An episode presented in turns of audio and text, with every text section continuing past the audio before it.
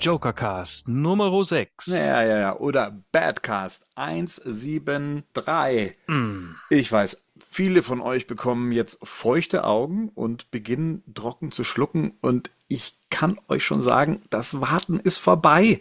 Ja, ihr könnt jetzt hier in eurem Podcast des Vertrauens das Batman Adventures Sonderheft Mad Love in der Besprechung hören. Die ultimative Love Story zwischen der durchgeknallten Harley Quinn und dem völlig ihren Joker, die mehrfach hoch ausgezeichnet wurde und die ihr von uns gefordert habt, wie keine andere Geschichte. Und das Beste, Mad Love in Top-Qualität und mit Sonderumfang kostet nur 6,90 Mark. Kein Beinbruch für einen Bat-Fan. Naja, wie ihr jetzt vielleicht gemerkt habt, das war, ist nicht unsere normale Einleitung in eine Badcast-Besprechung, sondern das war der Werbetext damals ähm, in der März-Ausgabe 1997 im Dino-Verlag ja leicht angepasst natürlich, im äh, Mad Love zu bewerben. Das Comic, was dann endlich auf den Markt kam. Und ihr habt schon gehört, Marian ist mit dabei. Hallo. Der Gerd ist auch voller Liebe. Abend. Und Rico, what is love? Don't hurt me. Und doch, wir hören dich gut. Wir hören dich gut. Es ist Valentinstag in der Welt. Es ist der 14. Februar. Und wir haben uns gedacht, dann nehmen wir uns doch vielleicht das äh, verrückteste Liebespaar der Comic-Geschichte vor. Die Geschichte über den total durchgeknallten Joker und die Frau, die ihn liebt. Auch das ein Zitat von Dino Verlag, als damals das Heft auf dem Markt kam. Ähm, und da frage ich euch mal gleich hier, ähm, Mad Love, wann habt ihr das damals mitbekommen? So wie ich im Zuge der Dino-Ära, in dem andere Leute in den Leserbriefseiten immer darauf hingewiesen haben, komm, bringt das Heft endlich mal, wo man selber noch gar nicht wusste, was, was ist das denn überhaupt und man dann so ein bisschen gehypt und angestachelt wurde? Oder habt ihr das erst so im späteren Verlauf eurer Batman-Karriere mitbekommen? Ich mach's kurz, so wie du. Hui, cool. Ich mach's auch kurz, viel später. Viel später. Oh, das ist aber interessant, weil, wo du doch immer ganz vorne mit dabei warst, Gerd. Da kommen wir gleich drauf zurück. Rico? Ich habe die Serie, ich habe den Comic erst vor ein paar Jahren gelesen. Also das ist die Folge. Die Folge habe ich zuerst gesehen auf jeden Fall. Hm. So, Gerd, jetzt erklär dich. Ähm, das lag einfach daran, in der Animated Series, die ich geguckt habe, hat, war, hat mich früher, war die Figur Harley Quinn. Das habe ich auch gerade im Animated Podcast gesagt, die Figur, die mich am meisten genervt hat. Ich mochte die überhaupt nicht. Das war für mich einfach nur eine weibliche Jokerette mit einer ätzenden Stimme ähm, und blöden Gags. Und deswegen hat mich dann auch nie interessiert, wo die herkam. Ähm, ich muss dann auch zu meiner Schande gestehen, ich habe dann auch damals die Folge Mad Love nicht gesehen. Die habe ich also auch erst viel später gesehen. Äh, meine Liebe zu Harley Quinn ist halt erst äh, entstanden, eigentlich durch Marian, weil er dann jemanden suchte, der mit mir den Harlin, also, also mit ihm den Harlin-Comic bespricht, wo ja kann man ja so ein bisschen vorabgreifen, die Story halt für Erwachsene nochmal erzählt wird. Ähm, und das war das erste Mal, wo ich äh, anfing. Und dann kam noch Margot Robbie in Suicide Squad dazu, wo diese Figur für mich interessant wurde, wo ich die zum ersten Mal mochte. Und inzwischen habe ich natürlich auch die animierte Folge gesehen. Ich empfinde sie großartig. Ja, und das Comic mehr oder weniger müsste ich es auch noch nachholen. Mhm. Und, aber es wundert mich insoweit, weil das ja damals auch äh, dadurch äh, hervorstach, und hier zitiere ich wieder das Dino-Magazin, dass es ein sensationeller Gewinner der begehrtesten US-Comic-Preise war, also dem Eisner und dem Harvey, als bester Comic des Jahres. Und das ist damals durch deine Quellen und, und das, was du damals gelesen hast. Doch, ich, ich, ich, ich wusste das. Die, ich fand die Figur. Die Figur fand ich furchtbar. Das ist also, äh, war für mich immer ein, ein Punkt. Äh, Comics können Preise gewinnen und wenn sie mir nicht gefallen oder die Figuren nicht gefallen, will ich sie mir halt nicht holen. Ne? Das, das erlebe ich ja immer wieder. Und deswegen hat es mich das nicht interessiert. Also auch diese ganzen Lobeshymnen waren für mich übertrieben. Ich fand die Figur halt einfach nervig. Also hm. die hat mich wirklich genervt. Ja, wie der Gerd schon sagt, mit Harley Quinn muss man was anfangen können, beziehungsweise ja, die ist halt jetzt da und schon sehr lange inzwischen auch. Und ähm, trotzdem fragt man sich dann, wenn man sich mit diesem Thema auseinandersetzt und jetzt gerade eben auch zum Valentinstag, war das jetzt auch wirklich das erste Mal, dass dem Joker da jemand an die Seite gestellt wurde, jemand als Partner? Ähm, wie ja die ein oder anderen wissen, ist, ist ja Harley Quinn tatsächlich eine Erfindung der Animated Series.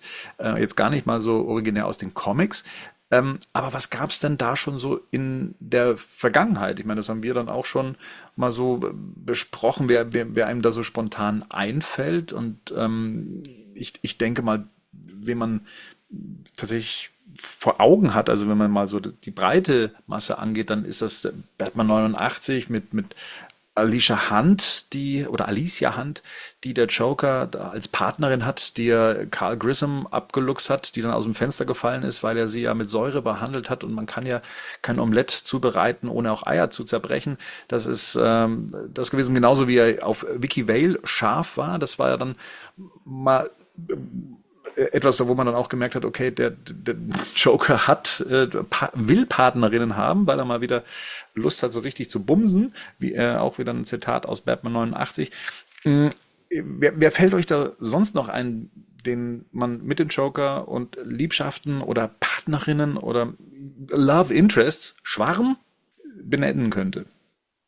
Killing Joke. Ne? Das zumindestens hat er da, wenn man das halt als Kanon nimmt, hat er da zumindest eine Ehefrau. Also das ist das, wo ich jetzt so spontan noch weiß, dass also zumindest in der Form eine, eine Beziehung existierte vor dem Joker im eigentlichen Sinne. Wenn wir jetzt dann noch ähm, später, glaube ich, jetzt hier die äh, drei Joker nimmt, dann hat das ja sogar noch ein bisschen länger an, äh, angedauert äh, oder, oder spielt da eine gewisse Rolle dementsprechend.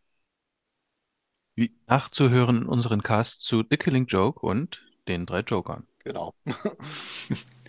äh, Marian, wenn ich dich da gerade dran habe, ich habe hier auf der Liste Rebecca Brown stehen. Ja, die kennt ja jeder. also Stephanie Brown kenne ich. Rebecca, weiß ich nicht.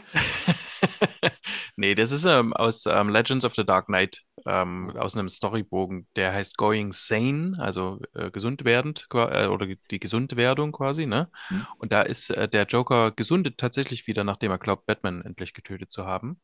Mhm. Und dann wird er zu einem ganz normalen Menschen, ähm, weil das ja so gut funktioniert.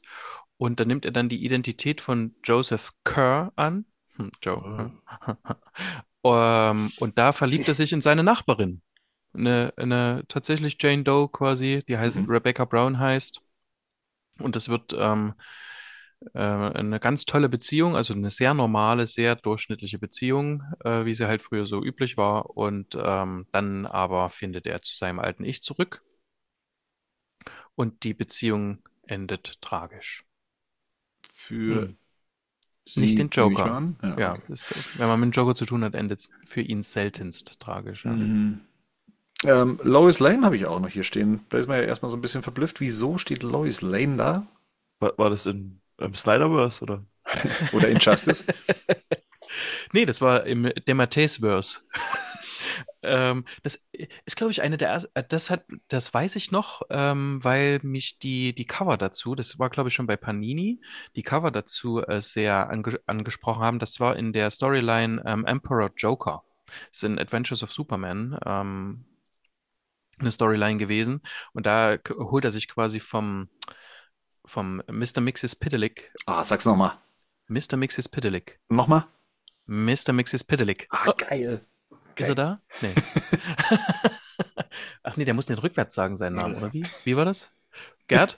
Ja, du musst, du musst rückwärts sagen, aber ich kann es nicht. Puh, ich kann es doch nicht mal vor. Ich, ich kann es doch nicht mal vorwärts sagen. Also, das war jetzt eine Meisterleistung. Ich bin begeistert. Ich habe als Kind viele Trickfilme gesehen.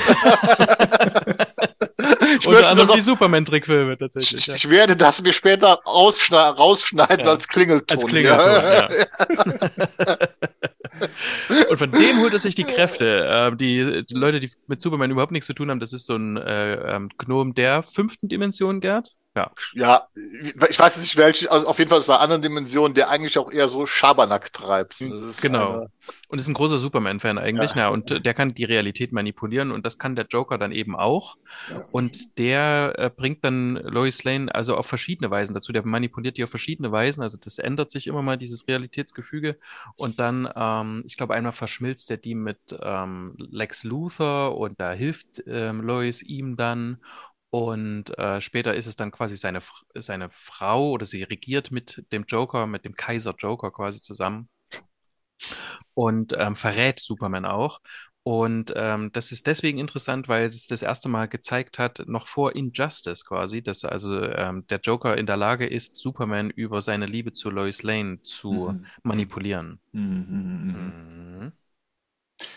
Ich habe Thomas Wayne stehen als äh, Liebschaft. Das ist was für Enrico. Ja, das, ist aus Flashpoint, meinem Lieblingscomic. Ja. Und da ist es Martha Wayne, die zum Joker wird, weil da anstatt ähm, die Waynes Bruce Wayne getötet wird von Joe Chill in, ich weiß gar nicht, ob es Joe Chill ist, ich glaube schon, äh, in der in, in Gotham City. Und ja, das wurde dann auch mal aufgegriffen letztes Jahr in Flashpoint Beyond. Und da wird auch noch ein bisschen näher drauf eingegangen. Ist eigentlich, ich fand es als Konzept, als Idee mal ganz cool und wird auch ganz gut gemacht. So als so ein Elseworlds-Ding finde ich das schon irgendwie ganz nett, muss ich sagen. Vor allem, dass auch dann die beiden, dass die, dass man dann nicht nur sagt, ähm, ja gut, dann ist jetzt Thomas Wayne ist jetzt der härtere Batman, sondern dass man auch aus äh, Martha Wayne was macht. Das ist eine der wenigen Sachen, die man mit ihr macht, oder? Mit der Figur, oder was man früher gemacht hat. Ja, tatsächlich. Und es Mhm. ist sehr tragisch dadurch gewesen. Also das hat Ja. mich damals, weiß ich noch, sehr angefasst. Ja, voll. Ja. Terry Ammons aus Batman Secrets habe ich auf der Liste stehen. Haben wir gerade eben nochmal geschaut, äh, weil sich das ja so anhört, als wäre das eine verkappte Harley Quinn oder zumindest recht ähnlich. Hm. Ähm, ist allerdings eine Geschichte aus 2006. Genau, also im Grunde ist es eine Kopie, ne? Es ist so eine stellvertretende Bezirksstaatsanwältin und die glaubt, ähm, den Joker jetzt richtig verstanden zu haben. Und dann will sie mit ihm zusammenarbeiten, um äh, andere, andere Schurken quasi einzu, einzulochen quasi. Und auch das endet wieder tragisch. Ja. Kann man eigentlich sagen, dass der Joker, wenn äh, Toxic Relationships hatte, before it was cool? Ja, genau, genau. What was cool, oh Gott. Oh Gott. Oh, Rico, da war wieder der, der Original. Bevor es cool war. Hat ja heute jeder. Hat ja heute jeder wie. Komm, Rico, sag's. Bevor Amber und Johnny, ne? Oh, ah, siehst du, da, da kommen wir schon dann zu den Grenzen äh, dieses Spruchs. Oh Ja. Mann, ja, vier Männer machen einen Cast. Ja. Über Beziehungen. Ja, sehr gut. Jetzt steht hier Marian Drews. Ja. ja. Hat wohl äh, nichts mit dem König von Mallorca zu tun. Ja. Aber ähm, das ist die Neo Harley im Murphyverse. White Knight. Ähm, Wird wohl Marion heißen, ne? Ma ja, Marian Drews, vermute ich mal. Und ähm, ja, ist jemand, die äh, sich, ähm, na, wer eben das Murphyverse verfolgt, ich bin selber noch gar nicht so weit, aber ja, sie ist jemand, die eben als Harley Quinn äh, versucht, den Joker, der ja inzwischen geheilt ist, wieder auf die verrückte Seite zu ziehen und äh, sich damit eben auch zum Gegner vom geheilten Joker entwickelt. Ähm, ja, Ich bin mir nicht sicher, aber ich, ich meine mich doch zu erinnern, dass es da trotzdem auch noch einen Love Interest gibt, die das halt, die den geheilten Joker dann ganz gut findet. Na, es gibt dann noch eine Harley Quinn und zu der gibt es ja auch noch ein extra, ähm, ähm, äh, wie sagt man, Auskopplungsband. Ja. ja, das, das steht hier auch. Ich habe es noch nicht gelesen, Hm, tja. wie so vieles. Ich auch nicht. Äh, was nichts über die Qualität des Murphyverse äh, sagt, zumindest der erste Band hat mir sehr, sehr gut gefallen. So, hier, wie es so ist, man hat ja auch äh, auf äh, verschiedenen Erden seine Kinder. Auf Erde 3 entstand dann sogar mit Evelyn Dent äh, das Kind Duella Dent. Ich dachte da erst, das wäre der Running Gag, den äh, Marian und Ja. Henning äh, gern mal irgendwie heranziehen, aber scheint nicht der Fall zu sein, nein? Ja, es ist eben eine Duella Dent aus einem anderen Universum. Und äh, das ist also die Tochter von äh, Evelyn Dent, eben hier, ne? Und das ist Three-Face. Und die war zusammen mit dem Jokester. Also es ist Ah. kein richtiger Joker, sondern es ist quasi die eine Joker-Version, denn die Erde 3 ist ja die mit Owlman und äh, Ultraman und da ist ja Lois Lane ist, wie heißt die da, Power Woman? Das heißt, es ist dann eher eine gute Version, weil der Joker ist auch ein guter eigentlich, oder? Genau, das ist ein Held quasi und sie und sie auch, Three-Face heißt sie da, ähm, Evelyn Dent. Und sie ist quasi mit dem verheiratet und hat mit ihm eben die Duella Dent als, äh, als Kind. Ja. Und wenn wir dann so in die aktuelle Timeline gehen, beziehungsweise in den Kanon, habe ich hier den Joker War mit Punchline stehen. Verfolge ich gerade nicht, ist jetzt schon drei Jahre her oder so, ne? Bisschen länger sogar her, ja. Das heißt, Joker hat sich von Harley getrennt und es gibt wen Neues? Man hat ja aus Harley Quinn dann mehr so eine, einen Anti-Hero gemacht. Oh. Also so, also so ein bisschen so wie, keine Ahnung, wie Venom oder so. Und, oder, oder äh, hier, Red Hood, wenn wir bei CC bleiben wollen. Und dann brauchte der Joker natürlich einen New Love Interest. Und was ist böser und gemeiner und hinterlistiger als eine Podcasterin? Ja. Sie macht einen Podcast dann auch über den Joker, weil sie, Mhm. sie ist, glaube ich, Studentin an irgendeiner Uni und da greift der Joker an und, und dann verliebt sie sich in ihn. An der Snyder University. Stimmt, ja, stimmt, Am stimmt. Snyder College. Snyder College, genau. Aber ich glaube, es ist Scott Snyder College, kann ich mir gut vorstellen. Aber ja. Ja, wer weiß. Das Zweiter- passt. Nee, Das das ist, ist- glaube ich, das Scott Snyder College gemeint, genau. Aber ja, ähm, das, die, die, ja, keine Ahnung, was dann. Ich glaube, im Moment, ich weiß gar nicht, was im Moment der Fall ist, aber war schon okay. Ich fand das Design nicht so cool. Die sah halt so arg irgendwie, sah so ein bisschen nach Anime aus, ne? Die, also die Mhm. sah irgendwie, ja, Ja, das war halt so dieser ähm, James Tynion Run, äh, Run, ne? Ja, die ist auch sehr viel böser als Harley. Also das ist Mhm. irgendwie eine Serienkillerin und die hat ihm auch Briefe geschrieben und ja, in die verspottet dann auch Harley Quinn. Mhm. Und Harley Quinn sagt dann irgendwie so in die Richtung dann zurück, also dass sie halt jetzt, dass der Joker sie ja verlassen hat. Und dann sagt sie halt einfach, dass sie, sagt Harley Quinn entgegnet ihm irgendwie sowas wie, dass sie ja das neue Opfer vom Joker ist. Und Mhm. aber ist jetzt auch kein Favorite, glaube ich. Im ersten Joker-Film, also der von 2019, mh, da hatte er ja mit äh, Sophie Dumont ja auch jemanden zumindest im Auge, wo man jetzt sagen kann, okay, das fand so gar nicht statt. Da hat er sich in jemanden rein vernarrt und dann festgestellt, dass all das, was er sich da so vorgestellt hat, gar nicht stattfand. Äh, Und wir werden ja dieses Jahr dann eben Harley Quinn ähm, in dem zweiten Joker-Film sehen in Form von Lady Gaga und vielleicht in der Form eines Musicals. Wir haben ja noch nichts zu dem Film gesehen, außer ein paar Setbilder und noch keinen Trailer und noch gar kein Gefühl für diesen Film. Ich glaube auch offizielle Bilder, ne? Vom Ja. Film, von, von ihr vor allem auch im Ja. Kostüm. Mhm. Im Musical mit Joker und Harley Quinn hätte man sich auf jeden Fall schlechtere Schauspieler als Joaquin Phoenix und Lady Gaga aussuchen Ja. können. Aber man muss mal gucken, was bei rumkommt. Man kann, Greatest Love of All für den Joker dürfte auf jeden Fall Batman sein. Ich glaube, das ist ja das, worauf das Ganze ja dann letztendlich endet. Aber bleiben wir mal bei Harley Quinn. Ne? Also vielleicht müssen wir ein bisschen anreißen, mit, mit wem wir es denn hier zu tun haben und wieso Mad Love äh, zu dem wurde, was es dann auch ist. Also Mad Love ist ja auch die Origin Story, kam aber auch relativ spät als Comic ja auch äh, heraus, nachdem Harley Quinn etabliert wurde und erfunden wurde. Und ich glaube, Marian kann uns bestimmt das ein oder andere über diese Dame erzählen und wie sie zur Welt kam. Selbstverständlich. Äh, natürlich durch ihren ersten Vater, Paul Dini, der Mhm. ja von Alan Burnett äh, eigentlich nur für ein paar Folgen äh, zur Serie dazugeholt wurde, zur äh, Animated Series. Äh, unter anderem für die Folge Joker's Favor, die dann tatsächlich erschien am Also in den USA am 11. September 1992, in Deutschland dann am 10. Januar 94 unter dem Titel Das große Zittern. Mhm, Das heißt also, das äh, war quasi ihr persönliches 9-11 an der Stelle. Und die sollte tatsächlich nicht mehr sein als eine kleine Handlangerin. Also Dini dachte sich so, ja, man kann ja auch mal eine Frau mit einarbeiten, also der brauchte noch so ein paar Figuren. Und der dachte zuerst an so diese 66er-Serien, da war auch Ja. eine Frau mit dabei in diesen, in diesen Crews. Mhm. Und dann hat er sich gedacht, ach nee, weißt du was, ich nehme einfach jemanden, der auch eigentlich lustiger und vielleicht auch ein bisschen schlauer ist als der Joker und so, dass auch die anderen Henchmen halt mal ähm, mehr über ihre Witze lachen als über die vom Boss, so dass also der Joker ärgerlich wird, aber sie eben nicht so umbringt, wie er es mit allen anderen machen würde. Und dem Dini äh, hat es nicht gereicht, den Joker quasi als Joker zu, zu etablieren, sondern der wollte von den anderen, hier Clayface, Mr. Freeze, Poison Ivy, da hatte man ja so ein, hatte man eine Origin, die waren ja so ein bisschen menschlich und das hat man ja versucht beim Joker nicht so zu machen.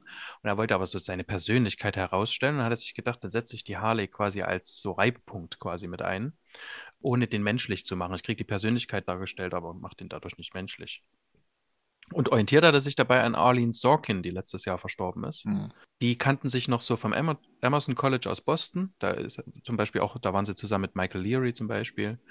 Und danach haben sie sich aber eigentlich erst richtig kennengelernt. Die Sorkin war so eine Comedienne, sowohl vor als auch hinter der Kamera. Und dann hat er sie zu Lo Looney Tunes gebracht und so weiter und so fort. Ähm, Laberababer. Und ähm, dann hat man ganz schnell gemerkt, dass sowohl die Regisseure der Serie von der Animated Series als auch das Publikum die Harley Quinn ziemlich mochten. Also haben die angefangen, die häufiger zum Einsatz zu bringen und auch so Geschichten mit der zu erzählen, die, ähm, die dem Publikum näher bringen. Also gerade jetzt hier so auch im Zuge von Mad Love wird auch ähm, Harley und Ivy nochmal, äh, denke ich, ziemlich interessant sein, die im Nachhinein nochmal sich anzugucken. Naja. Lirum Larum. 93 ist ja dann Dini, nachdem der überfallen worden war, wieder zur Serie zurückgekommen. Und da haben Paul Levitz und Danny O'Neill. Paul Levitz ist der, den man aus den äh, vielen Making-ofs kennt. Das ist der mit der Brille und dem Schnauzer. Und Ja. Danny O'Neill ist der mit der Glatze und dem manchmal Schnauzer und Mhm. manchmal nicht. Und die waren damals die Redakteure bei DC. Und die hatten schon von Anfang an gesagt, uns gefällt der Style der Serie und so. Und wenn ihr einen Comic machen wollt, kommt zu uns und dann könnt ihr das sofort machen. Und da sind die nochmal auf die zugekommen und dann haben sich äh, Dini und Bruce Timm ähm, zusammengesetzt äh, bei, bei mehreren Mittagessen und haben quasi Mad Love, den Comic, geboren, äh, weil sie sich irgendwie gedacht haben, das wäre ja auch mal eine Origin ganz cool und dafür hatten sie auch mehrere Optionen. Also zuerst haben sie gedacht, na, vielleicht ist die Harley eine Schönheitskönigin und so weiter und so fort. Und Dini wollte es dann, dass es aber etwas düsterer wird, beziehungsweise etwas, mh, naja, düsterer, dunkler, äh, ein klein wenig. Und da sind sie dann auf die Idee gekommen, dass sie seine Behandlerin sein könnte, also dass Harley, ähm, Harley vorher die Behandlerin von, vom Joker gewesen sein könnte. Und der, der Bruce Timm ist darauf sofort angesprungen, hat gesagt, das wäre ja cool. Und dann nimmt der Joker die auseinander und setzt sie so zusammen, wie sie ihm gefällt. Und das haben sie dann auch mit dem Namen gemacht. Und der Comic war dann geboren. Ist das in dieser regulären Comic-Reihe, also den Batman Adventures, erschienen? Ja, als Special. Und, aber da lief das schon einige Ausgaben, oder? Ja. Ich glaube, die Serie hat 93 angefangen, also die, die Comic-Serie, und 94 kam dieses Annual raus. Naja, zumindest, also das Coverdate ist der Februar 94 Mhm. und ähm, ne, vier, Wikipedia spricht zumindest vom 14. Dezember 93, als das Comic damals erschienen ist. Ich frage das auch deshalb, weil mir schon aufgefallen ist jetzt auch beim erneuten Lesen der Story, hier ist Blut zu sehen, hier ist Gewalt zu sehen, hier ist, sind sexuelle Anspielungen ähm, zu lesen und, und, und zu sehen. Und ich frage mich, war das der Ton der Batman Adventures damals? Ich Nee. nicht, ne? Also die Blut hattest du, also in dem, in der Folge ist es auch Blut. Das ist, aber das, auch das ist eine große Ausnahme. Ja, Obwohl der Bernd recht hat, du hattest bei diesen Batman Adventures quasi, das war schon, da wollte man die Kinder quasi, ich meine, bei uns hat es ja allen funktioniert, Ja. wollte man die Kinder ja quasi in diese Comicwelt mit reinziehen. Mhm. Und auch da gab es weniger Blut. Also ich kann mich noch an, an, an Sachen erinnern, wo es dann halt nach einer Explosion Batman auch mal so aus dem Mund so ein bisschen geblutet hat oder sowas oder Kratzer zu sehen waren. Aber Mad Love äh, spielt, ist sowohl als Heft als später dann auch als ähm, ähm, Serienfolge äh, steht dabei heraus. Also das ist Ja. wesentlich erwachsener als. Woll- Wollte ich gerade sagen, gerade die Folge fällt auf, weil ich habe extra mal davor und dahinter noch so einfach so mal reingeguckt äh, und die sticht echt heraus. In dem Moment, wenn du sie siehst, weil sie halt so explizit mit Sexualität umgeht, also auch diese Anspielungen macht, die ja nicht nur angedeutet werden, sondern die werden ja richtig au äh, ausgespielt. Und auch der Gewaltgrad ist tatsächlich äh, eine ganze Ecke höher als in den anderen äh, Animated-Folgen. Gewalt gegen Frauen, ne? Ich meine, Batman, Batman klatscht ja in jeder Folge irgendeinen aufs Maul und das Intro Ja, ist ja, dass ja. er so anfängt, ne? Ja. Also, das heißt, Gewalt hast du eigentlich immer, was ja bei Batman auch nicht, nicht, nicht Mhm. geht. Aber das halt dann die, das würde man heute auch nicht mehr machen. Dass, Ja. der, dass der da dauernd seiner Partnerin einen ins Gesicht zementiert. Mit dem Fisch. Ja. Ja, auch mal mit der Rückhand. Das, Ja. siehst, das, das Ja. siehst du dann, das siehst du dann nur nicht, weil Batman macht dann so die Augen zu äh, und zuckt kurz, genau. Mhm. Genau, also wir können auch direkt mal zum Comic und seiner Story kommen, welche am 27. Februar 97 in Deutschland äh, über den Dino Verlag hierzulande veröffentlicht wurde. Das ist knapp drei Jahre später, als es äh, in den USA der Fall war und aber auch noch vor der Ausstrahlung der Folge, die dann äh, in Deutschland am 27. März 1999 stattfand. Also das Comic war auch hierzulande zuerst da. Und ja, jetzt äh, gleich mal auch wieder die Frage, wenn wir über solche Stories oder in diese Stories eintauchen, was habt ihr denn vorliegen? Also ich habe hier tatsächlich noch mein Dino-Heft von damals hier schon an den Rändern schön angegilbt, aber innen drin frisch wie eh und je. Und äh, was habt ihr da? Digital. Digital. Digital, meines wurde damals, ähm, meines ist verbrannt. Das, äh, verbrannte Ach Liebe. ja, Ja, die verbrannte Liebe, ist richtig. Ja. Na gut, dann würde ich mal sagen, steigen wir mal in die Geschichte ein. Es sind äh, 68 Seiten, habe ich das richtig? Oder 63, 68 Seiten? Ja. Daran merkt man auch schon, dass es Ja. auch für die USA was Besonderes war, ein Special, weil es halt den normalen Heftumfang halt äh, überstiegen hat. Aber man merkt auch, dass es wichtig war, weil man es so rausgebracht hat. Das ist auch, auch ja immer so eine Sache. Also da hat dann auch die Verleger, glaube ich, haben da schon erkannt, dass das was Besonderes ist. Vielleicht können wir und die Hörer auch gleich mal im Kopf so ein Stück weit mitnehmen. Diesen Eisner Award, den wir vorhin schon genannt haben, Mhm. das ist der allererste Comic, den die beiden geschrieben haben. Mhm, Die, hatten dann noch einen von den äh, Autoren mit dabei, der äh, üblicherweise an den Adventures mitgearbeitet hat, aber das ist der allererste Comic, den die geschrieben haben und dann haben die sofort äh, einen Eisner Award bekommen. Ja. Soll es wohl zuf- noch nie zuvor gegeben haben, Nee. laut Vorwort. Mhm. Aber Besonders wenn die auch noch so unbekannt im Comic-Genre waren, weil ja Paul Dini und Bruce Timm ähm, ja eher aus dem Trickstudio-Bereich kamen. Aber wie gesagt, ne, also da hat man bei DC schon erkannt, ähm, dass es, äh, dass die besonders sind und dann denen natürlich jede Freiheit gelassen. Das war eben damals wieder diese Zeit, ne? Das Heft beginnt schon unangenehm. Es kommt drauf an. Ja. Also, Ich habe keine Angst vorm Zahnarzt. Äh, Ich schon. kommt drauf an, was Also- gemacht wird. Hm. Commissioner Also Gordon ist auch nicht die hellste Leuchte auf jeden Fall, ne? Ist so ein bisschen wie Harley, Harvey Dent in The Dark Knight. Da steht eine blasse, weiße Figur, dessen Stimme er schon hundertmal gehört hat, aber er kommt erstmal nicht drauf und setzt sich gemütlich hin. Wir müssen erst, wir müssen erstmal ganz am Anfang anfangen. Ist es Harley, die da steht und Das habe ich mich auch gefragt, aber ich glaube es nicht. Nein, das ist eine andere Blonde. Also die ist am blödesten, dass die nicht weiß, dass ein anderer Arzt arbeitet, der, kommt, der aussieht wie ein Clown. Ja. Und auch noch die Zimmerschilder ähm, äh, ver verteilt hat. Übrigens, ähm, James Gordon hat dort ein Highlights-Heft in der Hand. Und diese Highlights-Hefte, das ist so ein, so ein Gimmick für Leute, die in den USA aufgewachsen sind. Ähm, die liegen dort, die lagen tatsächlich in den 90ern ständig aus bei Ärzten. Das ist so was wie, was war das? Ich weiß nicht, ob, ähm, lag das Medizini früher bei uns aus? Nee, ne? Das waren so die super, nee, was lag denn da aus? Wie hieß denn das gleich? Bunte? Bei Ärzten früher? Was so in diesem Lesezirkel war, ne? Das, ja, genau, Lesezirkel, so hieß das genau. Genau. Und dieses Highlights-Heft ist so ein Kinderheft gewesen, was quasi jedes Kind, was wahrscheinlich diesen Comic gelesen hat, auch schon mal in der Hand hatte, weil das Ah. eben so ein kinderpädagogisch wertvolles ähm, Heftchen war. Das steht auch drunter, Just for Kids, ne? Ja. Was steht es da? Ah ja, Ja. genau. du- Ja, stimmt. Genau, also Commissioner Gordon ist bei seiner äh, Vorsorgeuntersuchung Mhm. Ähm, und wie Rico schon gesagt hat, dann äh, steht da bereits jemand im Raum, im Schatten. Ne? An der Tolle könnte man es vielleicht erkennen, an der Stimme könnte man es hören, aber es ist ja ein Comic. Dass sein Zahnarzt ersetzt wurde durch den Clownprinz äh, des äh, Verbrechens, Dr. Was, was steht da? Dr. Laffo, der wie er eigentlich heißen sollte. Genau. Er möchte dann dem Commissioner ein gepflegtes, breites Lächeln verpassen, knebelt ihn an den Sitz, beziehungsweise das ist nicht er, sondern das äh, macht Harley Quinn, die äh, dann eben auch in der Tür zu sehen ist. Die hat ihn dann mit so einer Pistole beschossen. Er wird an den Sitz gefesselt. Sie stopft ihm noch etwas in den Mund und dann ja möchte äh, Dr. J ähm, ihm die Zähne rausnehmen. Was aber ein Batman, warum auch immer, der hat ja keinen Termin, äh, dann ver zu verhindern weiß, indem er sich durchs Fenster in die Praxis stürzt und ähm, ja, einem Hinweis gefolgt ist, den der Joker hinterlassen hat, was aber eigentlich Harleys Idee war, und zwar Mhm. ein Ge Klappergebiss, mit äh, welches an Batman gerichtet war und äh, mit einem Verweis auf das Gotham City Police Department versehen wurde. Ja, auf jeden Fall hat Batman daraus dann geschlossen, okay, da passiert irgendwie was und wird dabei aber von Harley Quinn überrascht, die ihn dann mit einem Lachgas oder was auch immer das dann ist, einem speziellen Gas, beeinträchtigt. Beeindruckend. Und hier merkt man dann auch schon, okay, so zwischen Harley und Joker, ne, das passt nicht so ganz, weil der mag es zum Beispiel schon nicht, wenn, wenn Harley Witze reißt.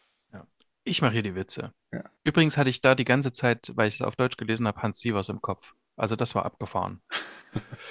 Der Joker macht sich aus dem Staub und lässt noch eine Handgranate da. Ich, frage mich, ist es eigentlich absichtlich, dass er das auf das Gemächt des Commissioners wirft? Das weiß nicht, das ist so Show, es kann ja auch weiter oben sein. Ja. Auf jeden Fall schnappt sich das Batman und schmeißt es aus dem Fenster. Mhm. Also nicht das Gemächt, sondern die Granate. Und ähm, diese explodiert letztendlich.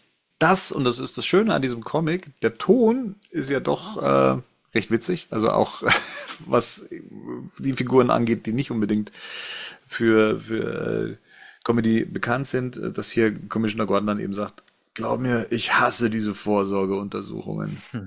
Das Gesicht von Batman ist auch lustig. Diese, also der sieht sehr erschöpft aus, ne? Was mir dann aufgefallen ist in der, in der Medlar-Folge tatsächlich, wo das alles in diesem New Adventure-Ding ist, dass, äh, da ist der so bierernst die ganze Zeit. Also da macht er diese ganzen Sachen nicht so mit, Mhm. wie das jetzt hier ist. Auch und da äh, geht so ein bisschen die Lustigkeit verloren. Und Batman blutet da auch weniger und hat weniger kaputtes Kostüm dann später auch, als er den Joker in Arkham abliefert, als dann im Comic selber zum Beispiel. Mhm. Ist es nicht aber generell so, dass da dass sich ein bisschen den Ton geändert haben von den alten zu den neuen Adventure? Die haben ja auch die ganzen Gesichtsanimationen gerade bei Batman voll runtergerationalisiert, sage ich jetzt einfach mal so, auch wenn es das falsche Wort ist. Also ich erinnere mich viel mehr an den Batman aus der alten Adventure-Serie, der mal so die Augen hochreißt oder Mhm, so genau. erschreckt ist, wie später. Und auch Bruce Wayne, genau das Gleiche. Ich meine, wenn wir jetzt auch vom Mask of the Phantasm rausnehmen, dass Bruce Wayne eher so ein bisschen, das hat immer diese blauen Augen und diese slicken Look, Mhm. aber er ist schon ernster, oder? Das stimmt, auch dieses, äh, der hat ja dann auch so einen traurigen Blick, wo die Augen so groß sind. Das stimmt, das ist in den, in den New Adventures nicht. Obwohl er da aber mehr ja mit Kindern zusammen ist, ne? Also so eine Kinderfreundlichkeit kann es jetzt nicht sein. Da ist er ja eher mit Batgirl und ähm, Robin, die tauchen ja eigentlich dann in jeder, fast in jeder äh, Geschichte mit auf. Das war ja auch irgendwie so eine Vorgabe. Das war jetzt der Prolog beim Zahnarzt und ähm, wir landen jetzt in der Bathöhle. Batman kommt mit dem Batmobil an und hier wird uns auch ähm, auf der großen Seite dann auch der Titel Mad Love äh, präsentiert. Was mir dann aufgefallen ist und mich dann so ein bisschen zum Überlegen gebracht hat, ist, hier steht auch Drehbuch und Zeichnungen Bruce W. Timm und Rick Taylor.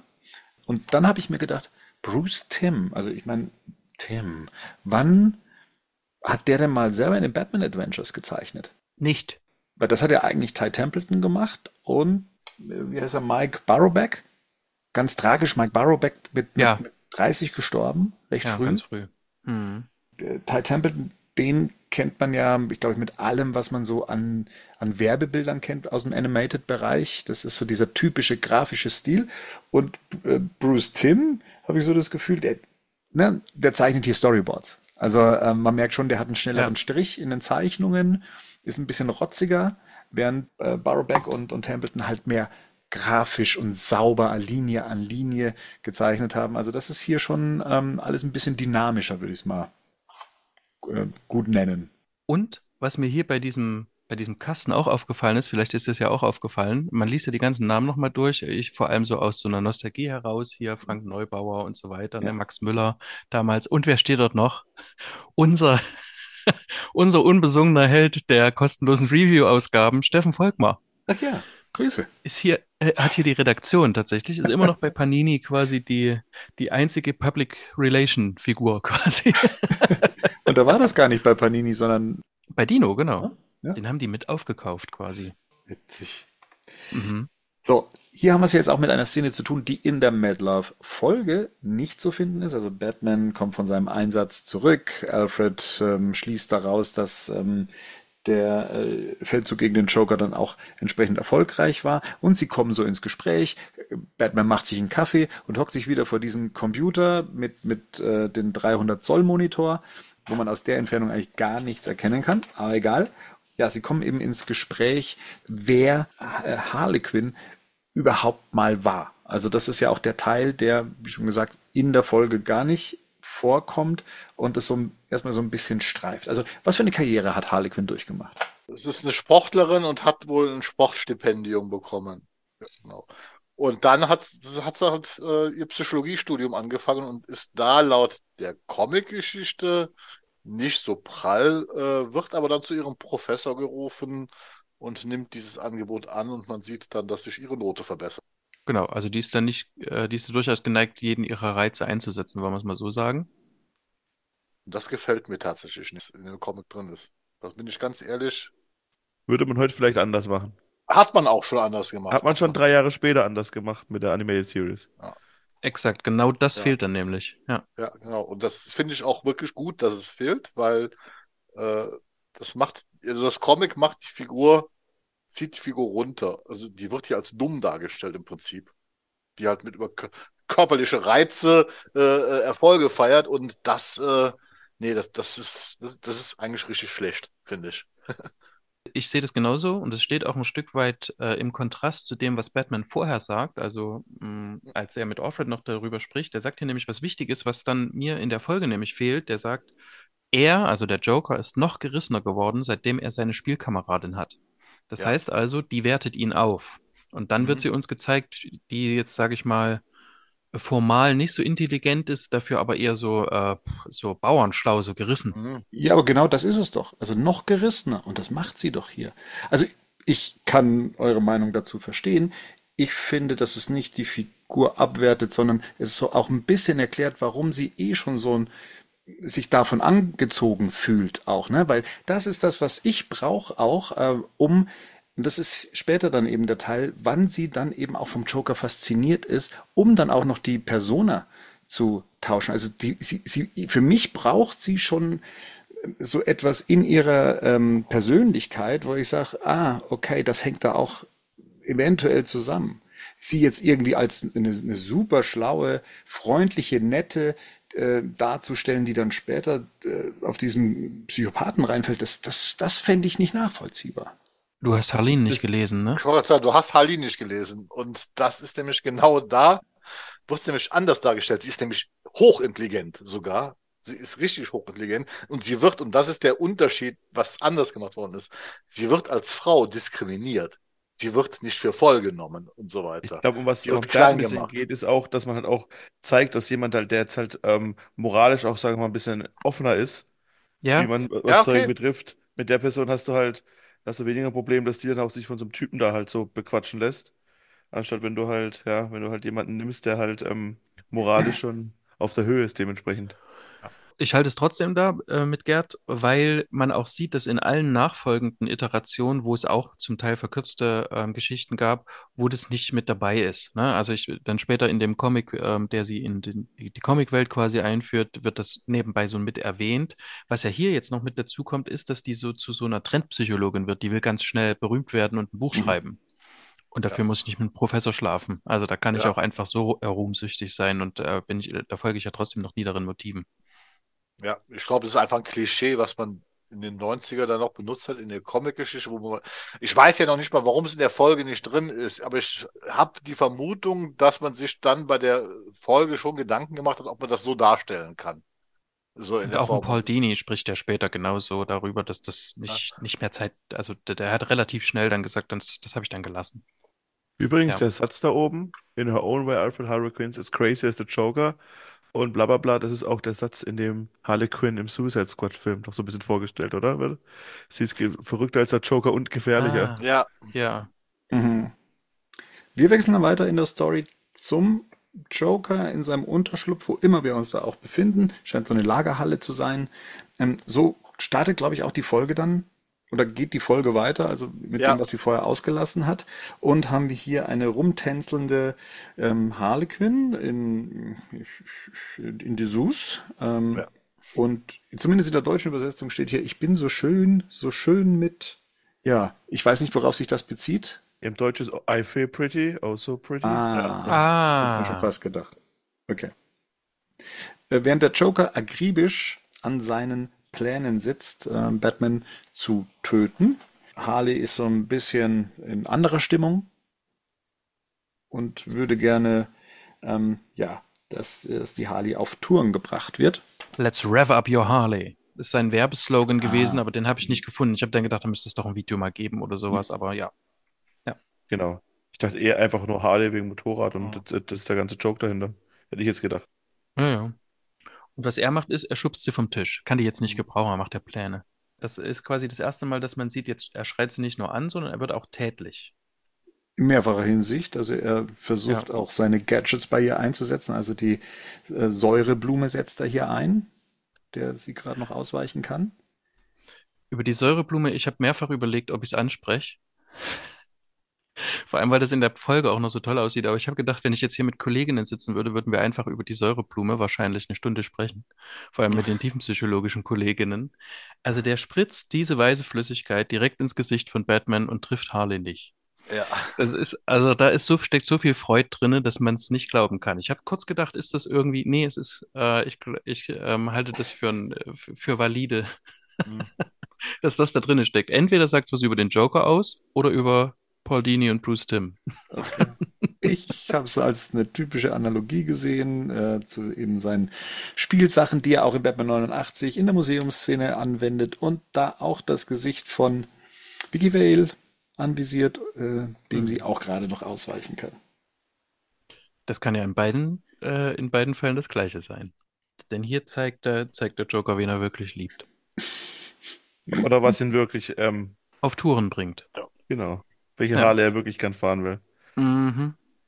Der Joker findet dabei mh, eben noch einen alten Plan, den er eigentlich ganz oberflächlich betrachtet super findet, und zwar äh, Tod durch hunderte von Piranhas. Merkt allerdings, ah, ja, blöd, es hat ja an etwas gehapert, weil Piranhas grinsen ja nicht. Was hier auch nochmal in Frage gestellt wird oder als Frage gestellt wird von Harley, und zwar, warum der Joker nicht einfach Batman erschießt, das fand ich auch schön, dass das mal hier ähm, mit definiert wurde, und zwar, dass Batmans Tod nichts anderes sein darf als ein wahres Meisterwerk. Und wa- was mitschwingt, ist ein Meisterwerk, das durch ihn ausge ausgeführt wird. Mhm. Das sieht sie leider nicht so. Und scheint sie jetzt auch in all der Zeit noch nicht so mitbekommen zu haben, dieses Credo. Ja, die steckt ja so in ihrem eigenen Film, ne? Jo. Das sind zwei, die äh, von, die äh, stecken in ganz unterschiedlichen Heimatfilmen gerade. Naja, bei ihr sind das eher so die Liebesgrüße aus der Lederhosen gerade, glaube ich, ne? Ja, auch noch, ja. Schon ganz schön sexualisiert so, ne? Ja, total. Also ich meine, die läuft hier ähm, jetzt auch dann gleich auf der Straße, weil sie wird ja rausgeworfen vom Joker. Ähm, auch dann noch ihren, in, in ihren ähm, Negligés durch die Gegend. Und wird sich dann aber klar, wann ist eigentlich ihr Leben so aus den Fugen geraten, dass, ähm, äh, dass sie erst auf Händen getragen wird und ähm, jetzt praktisch rausgetreten wird und merkt aber nicht, dass es am Joker liegen könnte, sondern an einem anderen Faktor. Und zwar, es liegt natürlich an Batman. Immer wieder Batman. Damit ist Mad Love eine große Eifersuchtsgeschichte. Interessanterweise ist der Aspekt ja sogar tatsächlich ein bisschen übernommen worden in den kurzen Momenten, wo sie bei mit dem Joker im Auto sitzt und so weiter. Und halt der Harley Quinn-Film halt, ne? Aber ungewöhnlich finde ich halt für diesen Comic halt, das, also einmal für den Comic, den ich ja jetzt erst gelesen habe, auch für die Bezieht halt, das. Ich glaube nicht, dass das heute nochmal so animiert und gezeichnet wird. Naja, also hast du aber nicht die letzten Animationsfilme gesehen. Die ja noch eins drauflegen, ja. Also da ist es ja, da, da, da, da gibt es dann sogar noch einen, fast einen Dreier mit Robin und Batman. Ja, das, Aber- äh, Ja. die, die werden aber, glaube ich, schon für, für, für ein anderes Zielpublikum. Ich rede jetzt hier von dieser Animated Series, wo man ja immer auch so ein bisschen diesen Kinderaspekt hat und auch diese, dieses Comic sieht ja von den Zeichnungen erstmal in Anführungsstrichen kindlich aus. Und deswegen finde ich es halt sehr ungewöhnlich, also dass es so explizit dargestellt wird.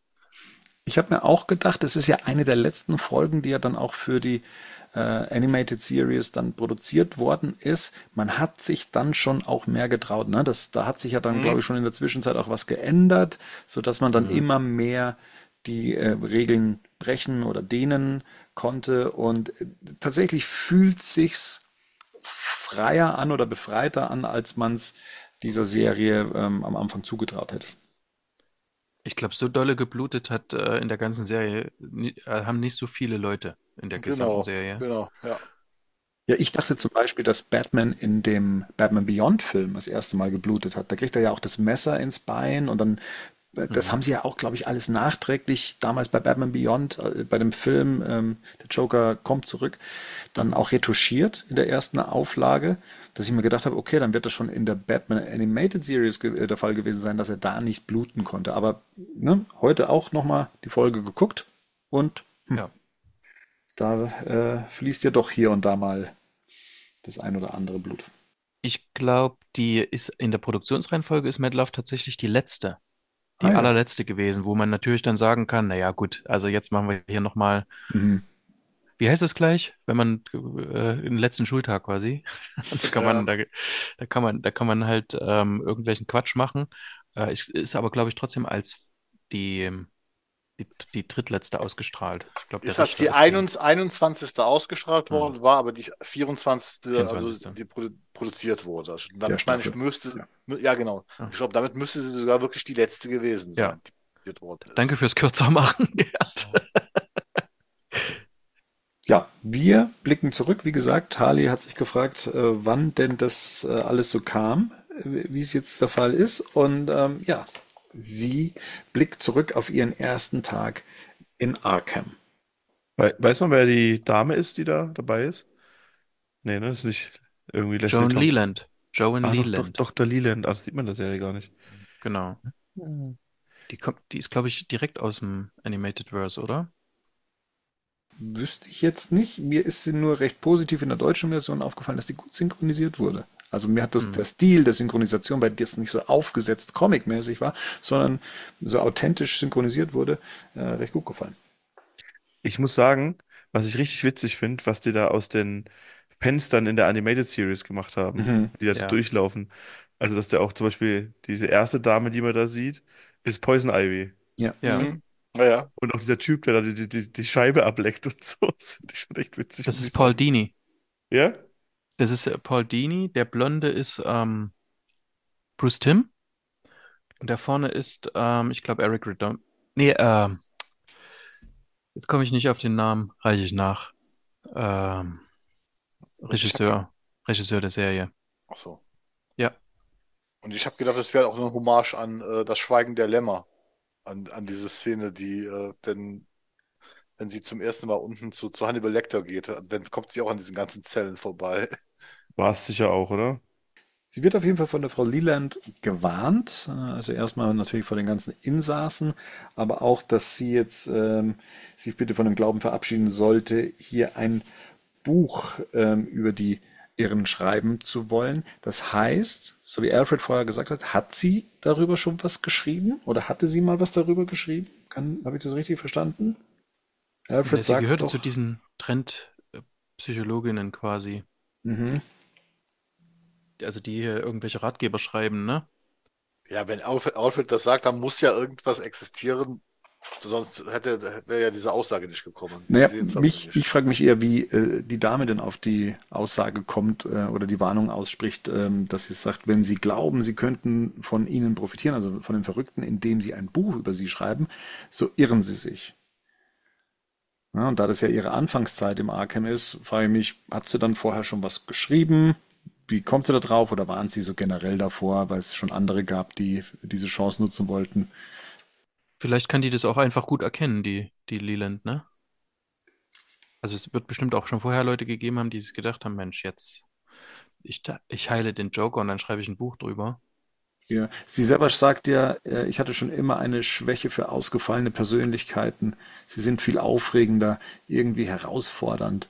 Und dann kommt dann halt eben auch schon der Vorwurf oder die Ergänzung und viel prestigeträchtiger. Das könnte aber, wie gesagt, der Grund für die Aussage sein, weil sie das gesagt hat hier, dass, dass sofort erkannt wird, dass sie einen gewissen Ehrgeiz mitbringt, äh, der ja wahrscheinlich im Zuge dieses Jobs dann eigentlich eher kontraproduktiv Es gab früher die, es gab früher quasi die Festlegung, die, das ist wissenschaftlich nicht haltbar, aber es gab früher quasi die Festlegung, ähm, dass es drei Motive gibt, ähm, in die Therapie zu gehen, quasi als, als tätiger Behandler. Das eine war, ähm, dass man das quasi familiär schon immer so gemacht hat. Also quasi, äh, dass man so ein, ich nenne das jetzt mal Helfersyndrom hat, auch wenn das was ganz anderes ist, ähm, oder aus Macht, Machtinteressen oder aus ähm, äh, Neugier. Und zu diesen Machtinteressen, die teilen sich nochmal auf, nämlich im Sinne von, ich kann Leute hier manipulieren für meine Zwecke. Oder ich kann ähm, aus denen, ich kann Anerkennung nach außen quasi, ich kann quasi mit den Leuten machen, was ich will, und dann kann ich quasi Anerkennung von außen bekommen. Mhm. Das waren früher so die, die Ideen davon, warum überhaupt Leute in Therapie gehen. Und die, die, sie würde jetzt quasi das Machtmotiv erfüllen. Ja, gleich von Anfang an fasziniert ist sie wohl vom Joker, der hier in seiner Zelle steht, in die man blicken kann, dadurch, dass die ja nur diese äh, Glasscheibe eben davor haben. Und äh, ja, er zwinkert ihr auch zu. Sie hört nur noch so halb äh, ihrer Kollegin zu oder ihrer Chefin. Und ähm, ja, auch der Joker scheint ein Auge auf sie geworfen zu haben, weil der hat es irgendwie geschafft, ins Büro zu kommen und hat ihr eine Nachricht hinterlassen, also auch eine Blume, eine Rose. Und äh, mit der Aufforderung, kommen Sie mich doch mal besuchen, Jay. Das alles mal irgendwann im Kino sehen, das wäre so geil, oder? Ich hätte es gern ein bisschen haarliniger, aber ja. Also dann nur doch wie ein Suicide Squad. Ich hätte es gern lieber so wie in dem Harleen-Comic von Shage. Nee, was ich interessant finde, was ich cool finde, ist, dass der Joker das kann, weil hier wird auch so ein bisschen gezeigt, dass, wie gesagt, äh, so Batmans Macht vor den Toren aufhört, weil der Joker kann sich wohl offensichtlich in dieser Anstalt frei bewegen. Hm. Oder hat seine Leute, die das für Mhm. ihn machen können. Und das finde ich eigentlich ein ziemlich starkes Motiv. Was auch, finde ich, die Faszination von ihr für ihn erklärt, weil er das schafft. Ja, spiegelt auch so ein bisschen Batman, das sagen wir ja auch immer gerne, ne? Dass, dass man merkt, wenn der so überlegen ist, das heißt immer einen Schritt voraus und so, was so seine Möglichkeiten hat und so. Das scheint hier beim Joker auch der Fall zu sein, dass er das eben auch geschafft hat. Und er zieht sie ja auch damit an. Sie schlägt ja nicht gleich Alarm, sondern ne, hinterfragt das erstmal, aber Joker analysiert daraus, tja, sie hätte schon, sie hätte es ja schon längst, äh, hätte ihn schon längst verpfiffen, wenn sie ihn nicht Mhm. auch hätte wirklich treffen wollen. Spannend finde ich auch, jetzt haben wir ja quasi die zweite Figur, die sagt, äh, oder die relativ schnell ähm, die Motive von, Har äh, von Harleen Quinzel quasi äh, rausfinden kann. Die Joan hat es schon äh, Mhm. ganz schnell erspürt, was die eigentlich will, und der Joker auch. Mhm. Das ist so ein typisches äh, Psy- Psychopathenkriterium quasi, die wissen schneller, was du willst, als du selber weißt. ähm, und dann fangen sie an, dich zu manipulieren. Und ähm, das ist natürlich, ähm, da, ich glaube, da findet jeder im Joker seinen Meister. Mhm. Ja, genau. Und sie Ja. vor allem. Also die, hier ist sie noch mehr das Dummchen, als sie es eigentlich äh, in dieser, ähm, wie sagt man, in, in dieser, in der Sequenz, die wir vorhin hatten, in dieser Biografie quasi gesehen hatten. Ne? Also hier ist ja noch, Ja. hier ist ja noch dämlicher, die wird von Panel zu Panel dümmer. Ja. Wobei Jokers ähm, Angebot, ähm, dass er in ihr jemanden sieht, dem sie alle äh, Geheimnisse erzählen kann, auch recht plump ist, muss man sagen. Ne? Also das ist ja, Ja, eben. Na eben. nicht sehr subtil, sondern Ja. ja, unterstreicht so ein bisschen, warum sie ja auch da ist. Und ja, sie hat es auch auf diese Geheimnisse abgesehen. Sie schafft es dann auch, nachdem sie ihre Chefin dann entsprechend lange belagert hat, dann, ähm, äh, dass, dass sie Sitzungen mit dem Joker hat. Hier hat sie es ja dann auch geschafft, ihn zu knacken. Zumindest denkt sie das. Und er legt los und erzählt seine Origin Story. Er erzählt eine Origin Story. Ihr erzählt er jetzt eine, später hören wir noch ein paar mehr. Da habe ich mich tatsächlich jetzt nochmal gefragt, so in der Nachschau, ist es eigentlich, ist das die Geburtsstunde von Joker erzählt 1000 Origin-Geschichten Mhm. und wir werden nie herausfinden, welche wahr ist? Also ist das quasi bei, in Paul Dini geboren und hat sich dann bis Heath Ledger durchgezogen? Am bekanntesten ist es durch Dark Knight, ne? Dieses Ja. Mhm. Variieren davon. Mhm. Bei Year One war ich mir nicht, bin ich mir jetzt gerade nicht sicher, ob das, ja, da war es immer in Frage gestellt. Da hieß es immer, das wäre eine Möglichkeit. Und ich weiß nicht, ab wann das schon immer gesagt wurde, dass das eine Möglichkeit seines Mhm. Origins sein könnte. Aber ja, ich, ich habe äh, Ähnliches überlegt. Ich muss aber sagen, ich finde die Geschichte ähm, geht schon zu Herzen. Geht auch so in die Richtung, wie es bei The Dark Knight äh, war, mit seinem Vater, der Alkoholiker war, ähm, eh keine gute Beziehung zueinander, aber dann waren sie mal im Zirkus und da waren die Clowns und sein Vater hat sich so beömmelt, als er als ein Clown da mal so seine Hose verloren und gestolpert hat und er hat das als kleiner Junge dann nachgemacht und die beste Hose vom Papa angezogen und ja, dann hat er ihm die Nase gebrochen. Das war zumindest ein Bruch, der mich damals beeindruckt hat. Aber es ist in seiner Gesamtheit natürlich recht simpel. Für dich? Für dich? Das ist doch Bane, oder? Ja. Ähm, nein, also ich fand das auch jetzt ähm, im, auch jetzt, wo ich die Folge nochmal gesehen habe, fand ich, ah, das ist eigentlich schon mh, mutig, das so zu erzählen und sagen wir mal, dem, dem Kinderpublikum oder dem jüngeren Publikum äh, zuzumuten. Das stimmt. Von dem man nicht weiß, welche Erfahrungen es selber gemacht hat. Ja. Auch, ne? Also, Triggerwarnung gab es damals noch nicht. Eben, ich wollte gerade sagen, es waren andere Zeiten. Dass sie sich allerdings davon so beeindrucken lässt, ist, das finde ich schwierig. Mhm. So grundsätzlich. Also sie ist eigentlich für diesen Beruf ja gar nicht gemacht, oder? Wenn man sich diese Geschichten anhört, muss man die ja eigentlich abstreifen können und ähm, entsprechend analysieren und was draus machen, aber halt nicht zu nah an sich rankommen lassen, oder? Ja, sie ist auch so plump, finde ich. Ich finde diese Joker, diese Geschichte, die er erzählt, die ist so plump, wenn sie Psychologie studiert hatte. Und jetzt mal jetzt einfach, ich kenne jetzt, jetzt so, so Marian. Also ich glaube, wenn jetzt Marian als Psychologe sitzen würde, der würde so eine Story aufgetischt bekommen. Der wird die doch gar nicht glauben, glaube ich, in dem Moment. Der, Aber komm, der, das ist eine, der, wird ist ja die Klischees Comic erkennen. mit 60 Seiten. Also, Ja.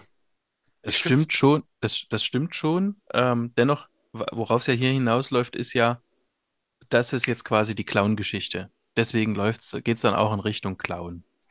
Ähm, und was du hier halt hast, ist so dieses, ähm, im Grunde, was es zeigt, und da äh, stimmt das 60-Seiten-Argument, das, was es ja hier zeigt, ist, ähm, sie lässt sich schnell und leicht beeindrucken. Denn wenn du dann da sitzt, ich, also ich muss mal sagen, ich glaube erstmal grundsätzlich alles, was mir Patienten erzählen, sonst wäre ich, sonst, sonst platzt der Kopf. Also wenn du das alles analysierst, dennoch musst du dann da- davor sitzen und musst natürlich auch gucken. Und deswegen verfängt das ja auch bei uns als Zuschauer, Bernd, ähm, wenn wir quasi nicht analytisch davor sitzen, weil wir natürlich das, weil wir die, die Performance nicht mit auseinandernehmen. Aber das ist ja hier ein ganz wichtiger Teil. Du guckst dir ja an, wie performt das denn gerade?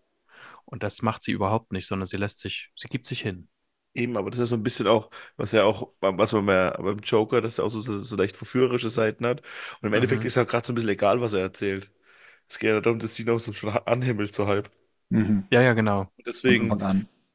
Ist auch richtig Genau, erschrocken, deswegen- als er dann mit der Nase kommt. Und wir als Publikum sind mit erschrocken. Ne? Also wie gesagt, ich weiß noch, das hat mich damals erschreckt als jung, junger Mensch quasi. Und scheiße, das ist es Ja. jetzt also. Also Ja. man darf ja nicht vergessen, also wenn man mal zurückblättert oder ihren Werdegang anschaut, auch wie sie da angefangen hat, sie ja fasziniert von eben diesen Persönlichkeiten eh schon wäre, da einzutauchen und dann hat sie hier den Jackpot. Ja, den, Ja, den, den grausigsten von allen. Und der verspricht ihr auch noch die Geheimnisse zu erzählen. Und sie reagiert halt, wie gesagt, dann eben auf eine Art, die nicht professionell ist, aber genau das triggert. Genau. Und äh, dann ist sie eigentlich praktisch jetzt schon in dieser Spirale drin gefangen. Aus rein persönlichen Gründen. Das hat, glaube ich, mit einem Ja. professionellen Anspruch gar nichts zu tun. Aber es entspricht so schön dem Klischee, dass, dass die Patienten immer kommen und vor allem die, die Gefangenen und ähm, uns einfach erzählen, sie hatten eine schlechte Kindheit und dass wir dann einfach mitleidig davor sitzen und sagen, ja, da müssen wir sie jetzt entlassen. Also, Harley hat jetzt, äh, oder Harleen Quinzel, hat ähm, eben notiert, dass äh, der Joker als Kind misshandelt wurde, der Vater Alkoholiker war, es gab einen gemeinsamen Zirkusbesuch, den sie als mögliches Schlüsselerlebnis definiert. Und der Patient wurde geschlagen, äh, als ein Streich misslang und drei Tage lag der dann eben im Krankenhaus. Und eine starke Fixierung auf Batman.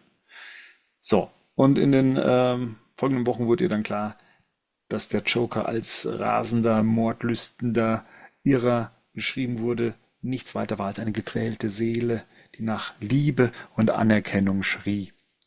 Genau, und wir sehen jetzt hier so ein paar Rückblenden, also als er noch als, äh, ich glaube im, im äh, Batman Animated äh, Canon ist es ja wirklich Jack Napier, ne?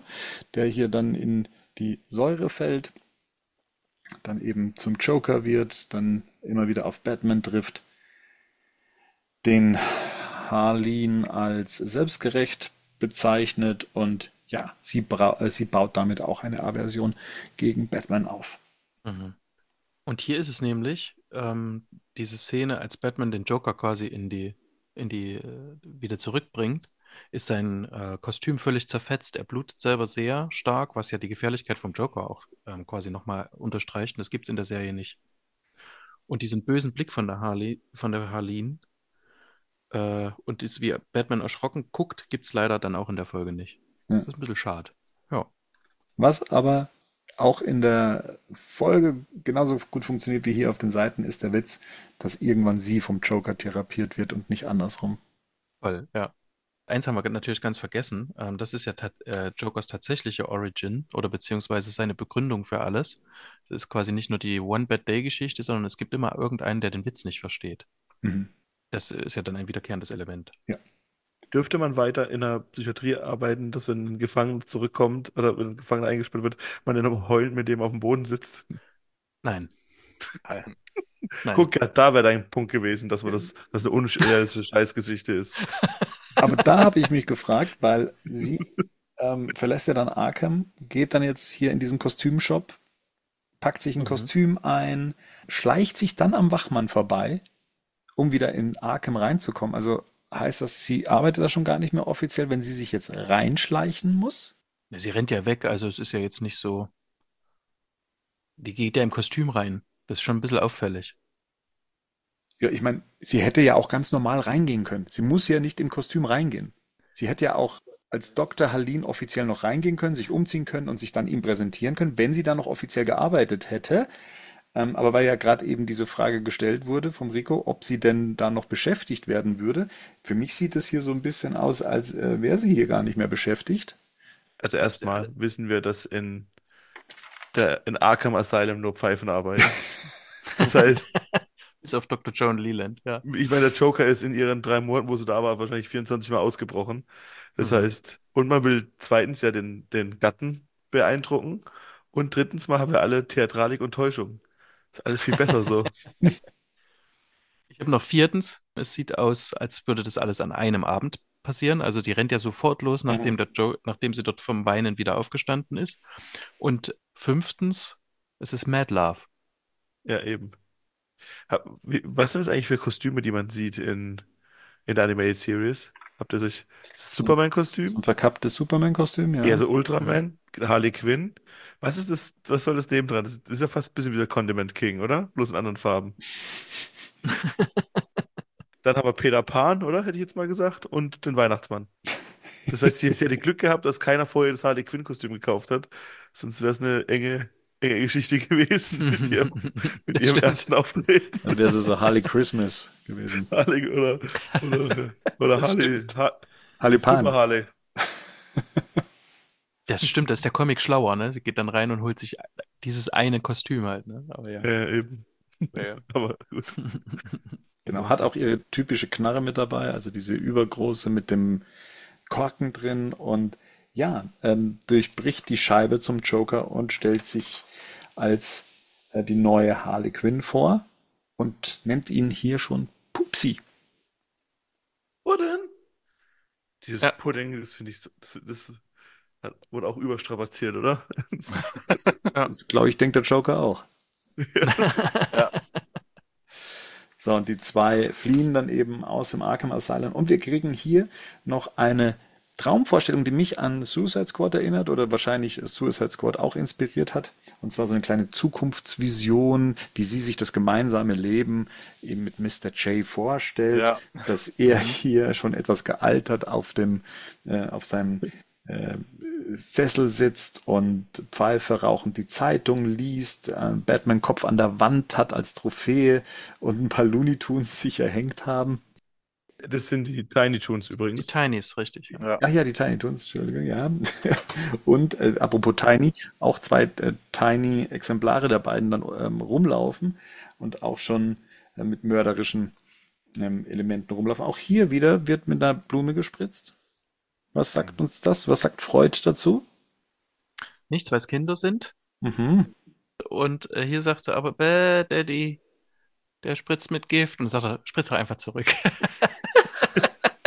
Ich mag auch diesen, diesen Mr. Rogers äh, Joker mit, mit den Ja. Ja, ja. weißen Schläfen und vor allem Thousand Star in Mysterious Sanitation Explosion und Harley Ja. Quinn ist völlig gestresst.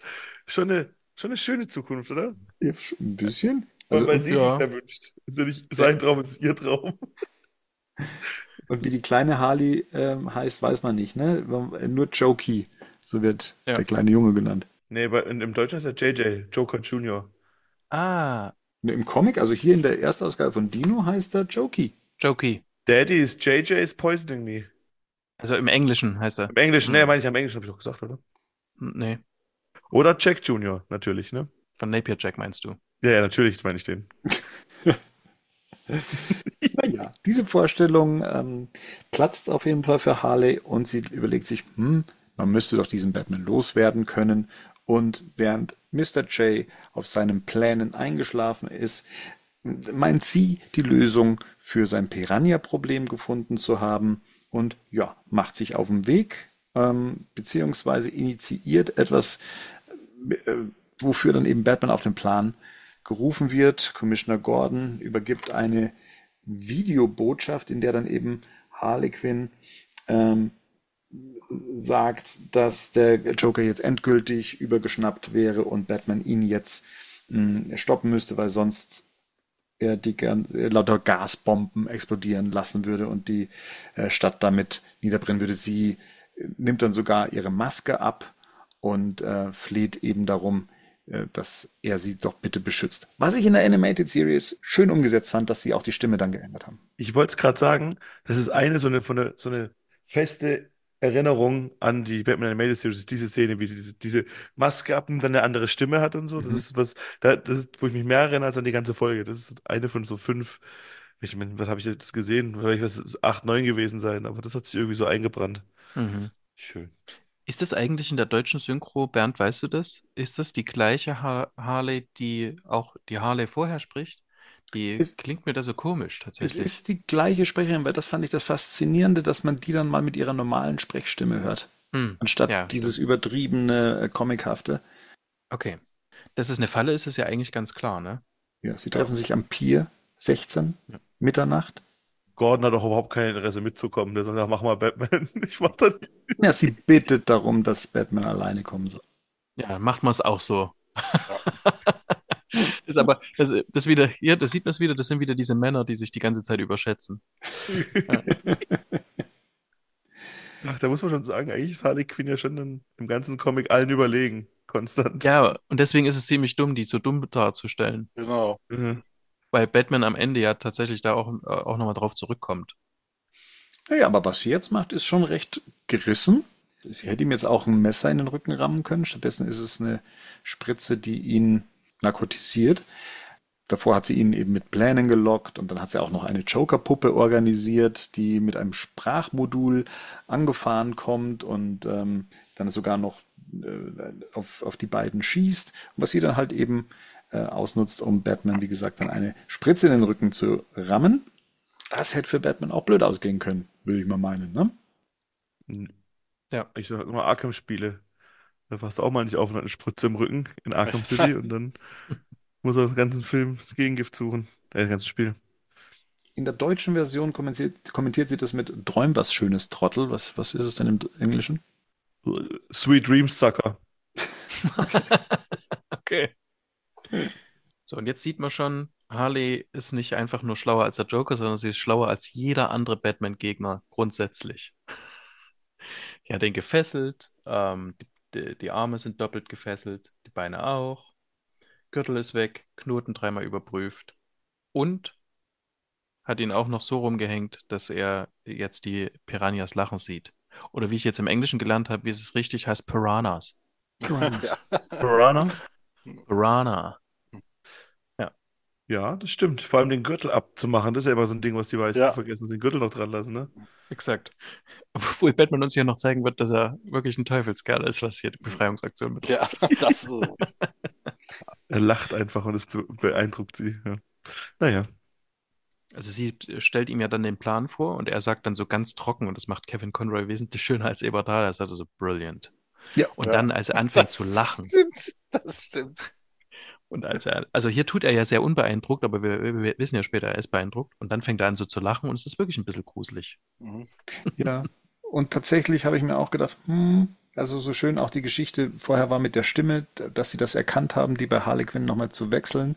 So habe ich hier und da so das Gefühl gehabt, hm, hat der Sprecher nicht das gesehen, worauf er da gerade spricht? Also gerade eben dieses Brilliant oder dieses Brilliant, das ähm, hat er ja mit einer bestimmten, wie soll man sagen, fast schon euphorisch gesprochen und gar nicht so ähm, sarkastisch, wie es hier gemeint war. Leider ja.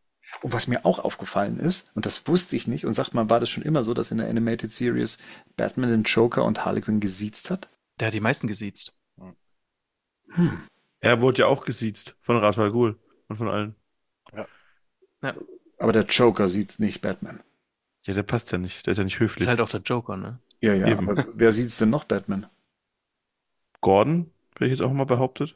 Ja, von den Gegnern meine ich. Ich glaube sogar der Riddler. Ja. Mal so, mal so. Ich würde sogar bei einigen behaupten, es ist mal so, mal so. Also ich glaube, Poison Ivy würde ihn nicht siezen. Hm. Aber Batman ist sehr höflich. Sie nimmt sich Zeit für ein äh, höfliches Sie. Das Der stimmt. bewahrt Kontenance. Auch in solchen Situationen. Stimmt.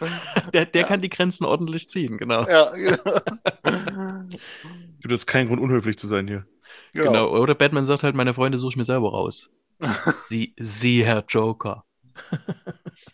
Also Batman verunsichert jetzt Harley erstmal mit seinem Gelächter, weil sich das mit, äh, mit Joker und Harley so gar nicht vorstellen kann. Und äh, ja, versucht etwas Zeit zu schinden, indem er ja ihren Plan in Frage stellt, ob das denn so schlau ist, wenn von ihm keine Überreste mehr übrig bleiben. Klar, sie hat ja noch den Gürtel, aber hm, wenn von ihm so gar nichts mehr da ist, ne, würde ja immer noch offen sein, ob sie ihn wirklich getötet hätte. Kameras gibt es keine in der Welt, wissen wir. Nee, da noch nicht. Das war ja 90er. Da gibt es Schwarz-Weiß-Fernseher, haben die noch. Naja, ich erinnere dich nur mal an die, die äh, Tim-Folge. Tim. Da wird's doch gefilmt, oder nicht? Das stimmt. Er drückt bei ihr so ein paar Knöpfe, indem er die Origin Story, die Batman gehört hat über den Joker, nochmal abruft, beziehungsweise ähm, in, in der Varianz, in der der Joker sie wohl dem einen oder anderen schon erzählt hat, dann hier auch nochmal erzählt, was sie wahnsinnig macht, beziehungsweise so tief enttäuscht, dass ihr die Tränen kommen. Er gibt sie ja vari variiert wieder. Also er, es ist nicht genau die gleiche Geschichte, wo, Ja. wo man ihm ja quasi tatsächlich Manipulation unterstellen kann, sondern er sagt, was war das gleich, was er dem einen erzählt hat, ach ja, wir, er war nur einmal glücklich bei einer Eisrevue. Mhm. Und dann sagt es war der Zirkus. Ja. Und äh, hier ist halt auch das Schöne, weil ihr jetzt gesagt habt, naja, da hier keine Kameras und so. Wir haben es ja vorhin gesagt, eigentlich scheint sie ja die schlauere zu sein, vielleicht sogar von allen drei Akteuren. Aber wenn es um die Beziehung zum Joker geht, ist das Hirn leer. Ja, ist oft so. Deswegen ist es auch nachvollziehbar, dass sie sich dann davon hier von Batman manipulieren lässt, weil er stellt ja auf das Einzige ab, äh, was sie tatsächlich verrückt werden lässt, im wahrsten Mhm. Sinne des Wortes.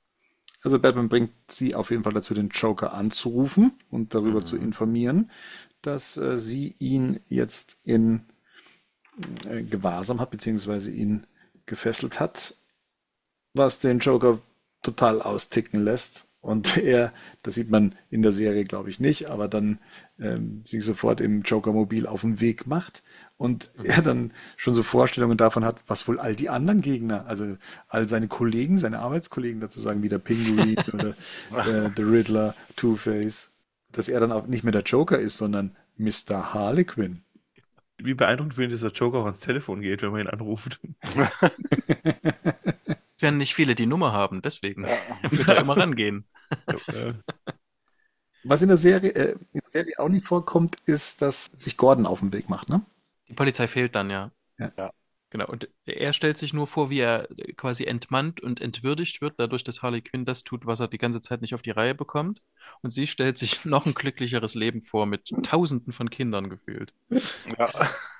Ja. Und auch, dass der Pfarrer, der die beiden traut, äh, nicht aus der Bibel liest, sondern äh, Thousand Jokes. Buch.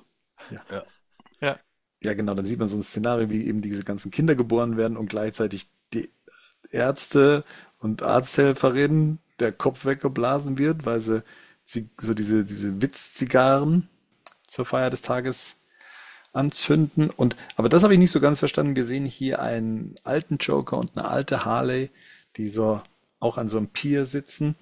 Und wird dann Vogel abgeschossen im Hintergrund? Was ist denn das?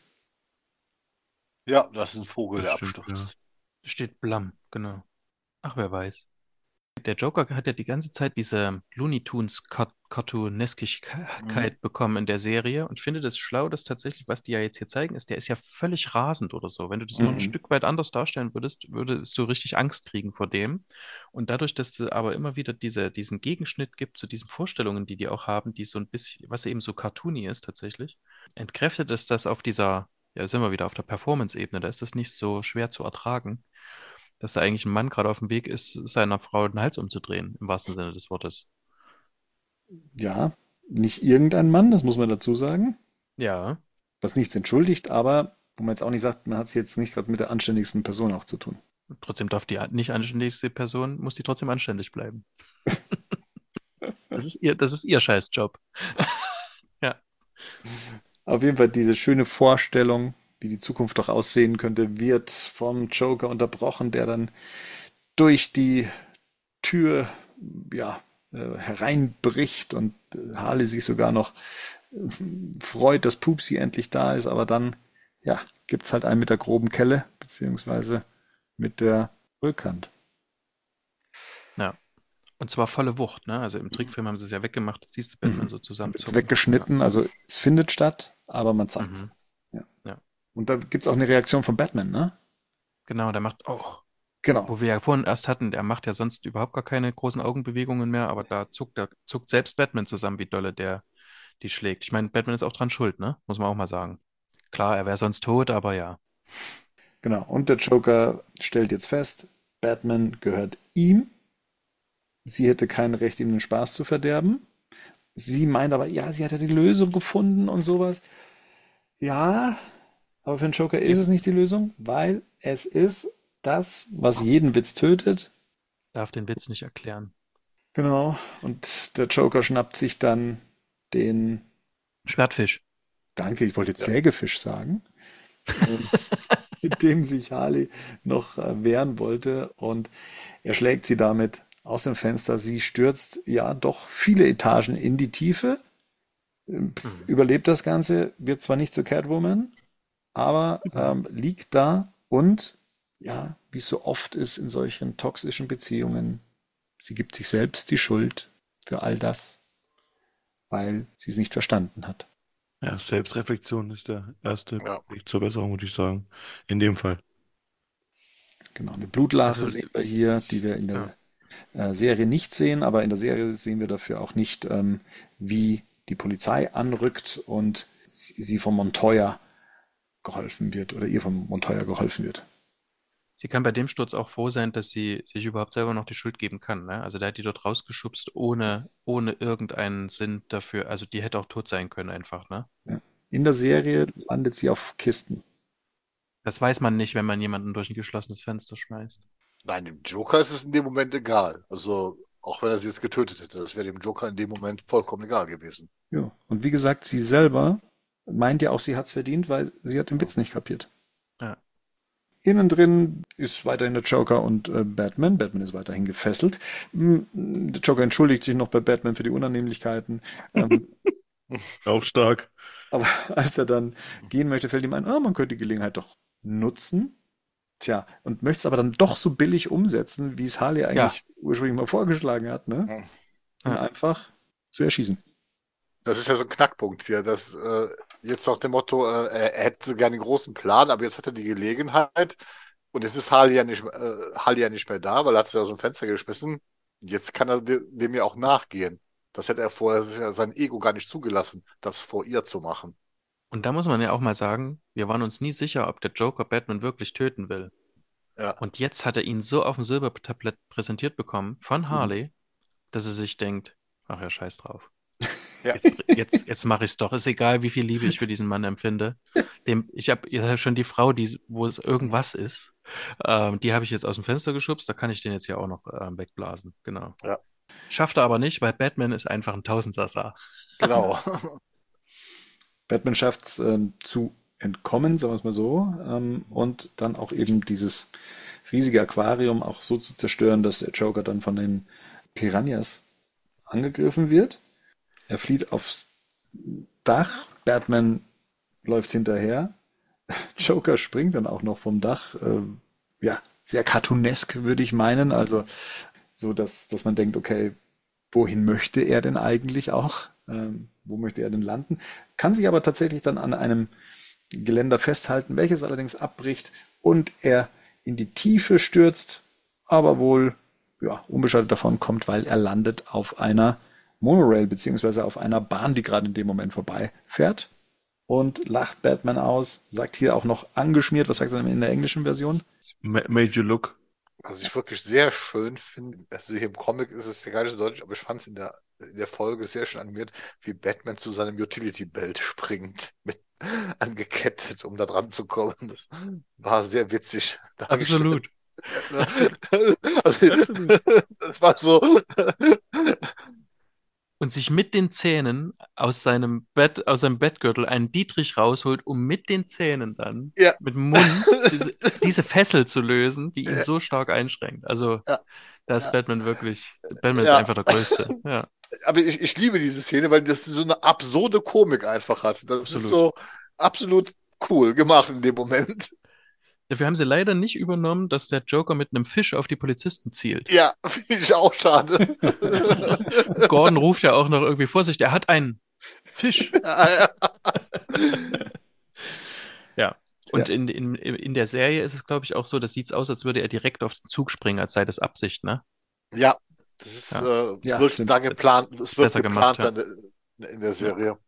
Ich sag mal so, äh, das Finale hier im Comic, wie gesagt, das, das, das ist, äh, äh, ist absolut schräg. Also ich sag mal, das hat wirklich so eine komplett absurde Komik. Das hat man in der Serie dann genau wie im Anfang auch rausgenommen. Ne? Also es ist weit in der Folge eher dramatisch gehalten, bis auf diese Utility-Belt-Geschichte. Ich glaube, die kann man nicht dramatisch machen. Das geht nicht. Ja, der Kampf, der jetzt stattfindet auf diesem Zug, ist auch recht dramatisch, finde ich, auch in seiner Darstellung. Also Batman hat es auch geschafft, auf diesen Zug zu kommen, überrascht damit auch den Joker. Ähm, ja, und reizt ihn auch mit einem Pupsi. Und ähm, ja, der Joker geht dann ähm, ja, äh, apeshit und auf den Batman los. Ähm, auch attackiert er ihn mit einem Messer. Äh, Auch hier sieht man einiges am Blut. Ich glaube, dann auch später in der Animationsserie ist da einiges zu sehen. Ja, Und ja, das, da geht's ganz schön ab eigentlich. Ähm, hat man selten so gesehen zwischen den beiden, oder? In der Serie auch. ja. Also nein, hat man nicht so gesehen. Mhm. Ja. Aber er hat ihn ja auch wirklich auf, bis aufs, bis aufs Blut gereizt quasi. Und das finde ich tatsächlich das Wichtigste hier. Das ist Batmans Provokation. Weißt du, dem ja die ganze, was der dem ja jetzt sagt, das, ähm, also er, er gibt ihm nochmal den kompletten Plan von Harley wieder. Das finde ich für einen Leser auch wichtig, weil wir kennen das ja schon. Wir haben genau das so ähnlich gelesen, als sie, als sie quasi checkt, was habe ich alles gemacht und so.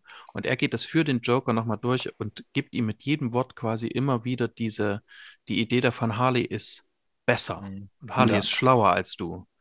Und ähm, das, was den ja aber so, so provoziert, ist ja nicht nur diese Behauptung, dass sie besser ist, sondern dass Batman es anerkennt. Der bewundert Harley fast. Und das ist eine Bewunderung, die er dem Joker nie zuteil hat werden lassen. Jetzt sind wir wieder bei Eifersucht. Genau, ich hatte mich für die, ich hatte mich für Mad Love so ein bisschen durch die, durch, äh, durch so Statistiken ein bisschen äh, ge- gewühlt. Und äh, da hatte ich was gefunden, das ist so ein bisschen kontraintuitiv, aber je besser gebildet eine Frau ist, desto wahrscheinlicher ist, dass sie Opfer häuslicher Gewalt wird. Weil das meistens so ein Kompensationsding ist, im Sinne von wieder ermächtigen Ja. zu müssen, weil die Frau viel besser gebildet ist als ich. Du hast vorher gesagt, dass das die letzte Folge war, die für die Animationsserie produziert worden ist, ne? Mhm.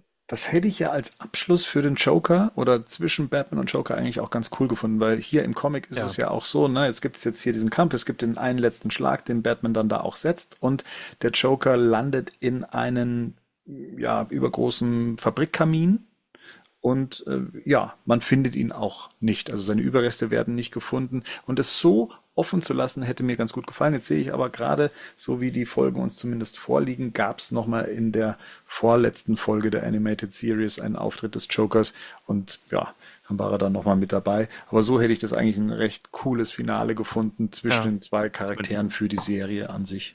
Er fliegt in Säurebad, wird zum Joker und er fliegt in Schornstein, wird zum Smoker. Oh Mann. Comic schreit er ja tatsächlich nicht schon wieder. Deshalb Ja. lässt er da leider zum Smoker. So geil. Es wird ja nicht wirklich offen gelassen, Ja, ob Ja, er stimmt. überlebt oder nicht. ja, stimmt, Aber- du hast recht. Aber äh, auch wenn es offen gelassen wird, also beziehungsweise nicht offen gelassen wird, das Ende ist ja so ein bisschen, ich möchte nicht sagen Inception-like, ne? Aber dass das dann nochmal so die letzte Nachricht vom Joker gibt, also es gibt ihn noch, hätte ich auch ein schönes Ende gefunden für die Serie an sich einfach, so wie es endet. Aber gut, was nicht so ganz geklärt ist, ist die, der Beziehungsstatus zwischen Harley Quinn oder Harleen Quinzel, die ja jetzt auch ins Arkham Asylum kommt, allerdings als Patient in die Recreation Therapy ähm, auch ihre Zelle bezieht. Ne? Sie ist ja auch hier ähm, mit ver- verdoktert, sage ich jetzt mal. Also das äh, spielt recht zeitnah und äh, wird dann, äh, trifft dann auf ihre alte Chefin, die sie dann eben fragt, ähm, verraten Sie mir eins, Was ist das für ein Gefühl, von einem Mann so abhängig zu sein, dass man alles aufgibt, ohne dabei etwas zurückzubekommen?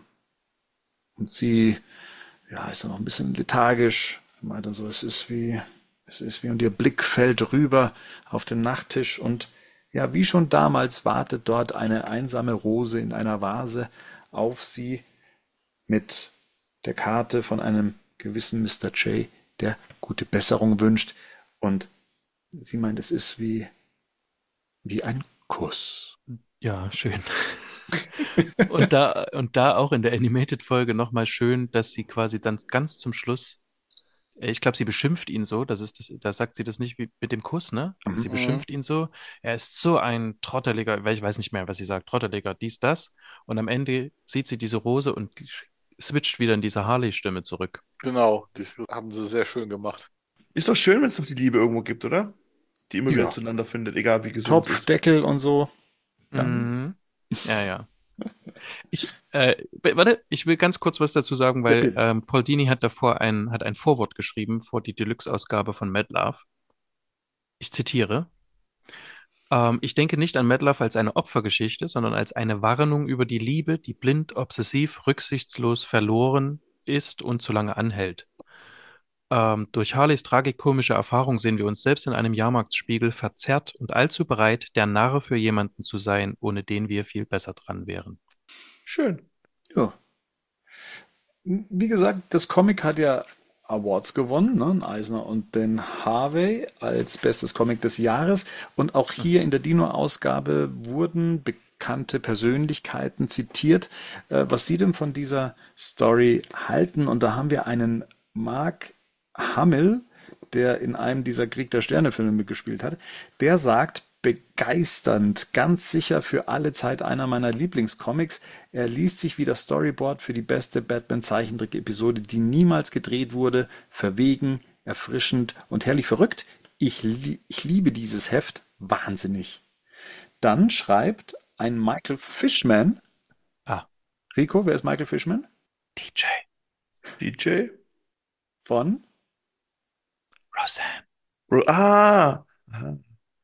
Okay, Ähm, sorry. ich habe mich damals schon gefragt, warum er zitiert wird. Ist er im Comic-Bereich ein. Nein, das weiß kein Fuchs. Der war auch auf Pro7. Der meint auf jeden Ja, Fall. stimmt.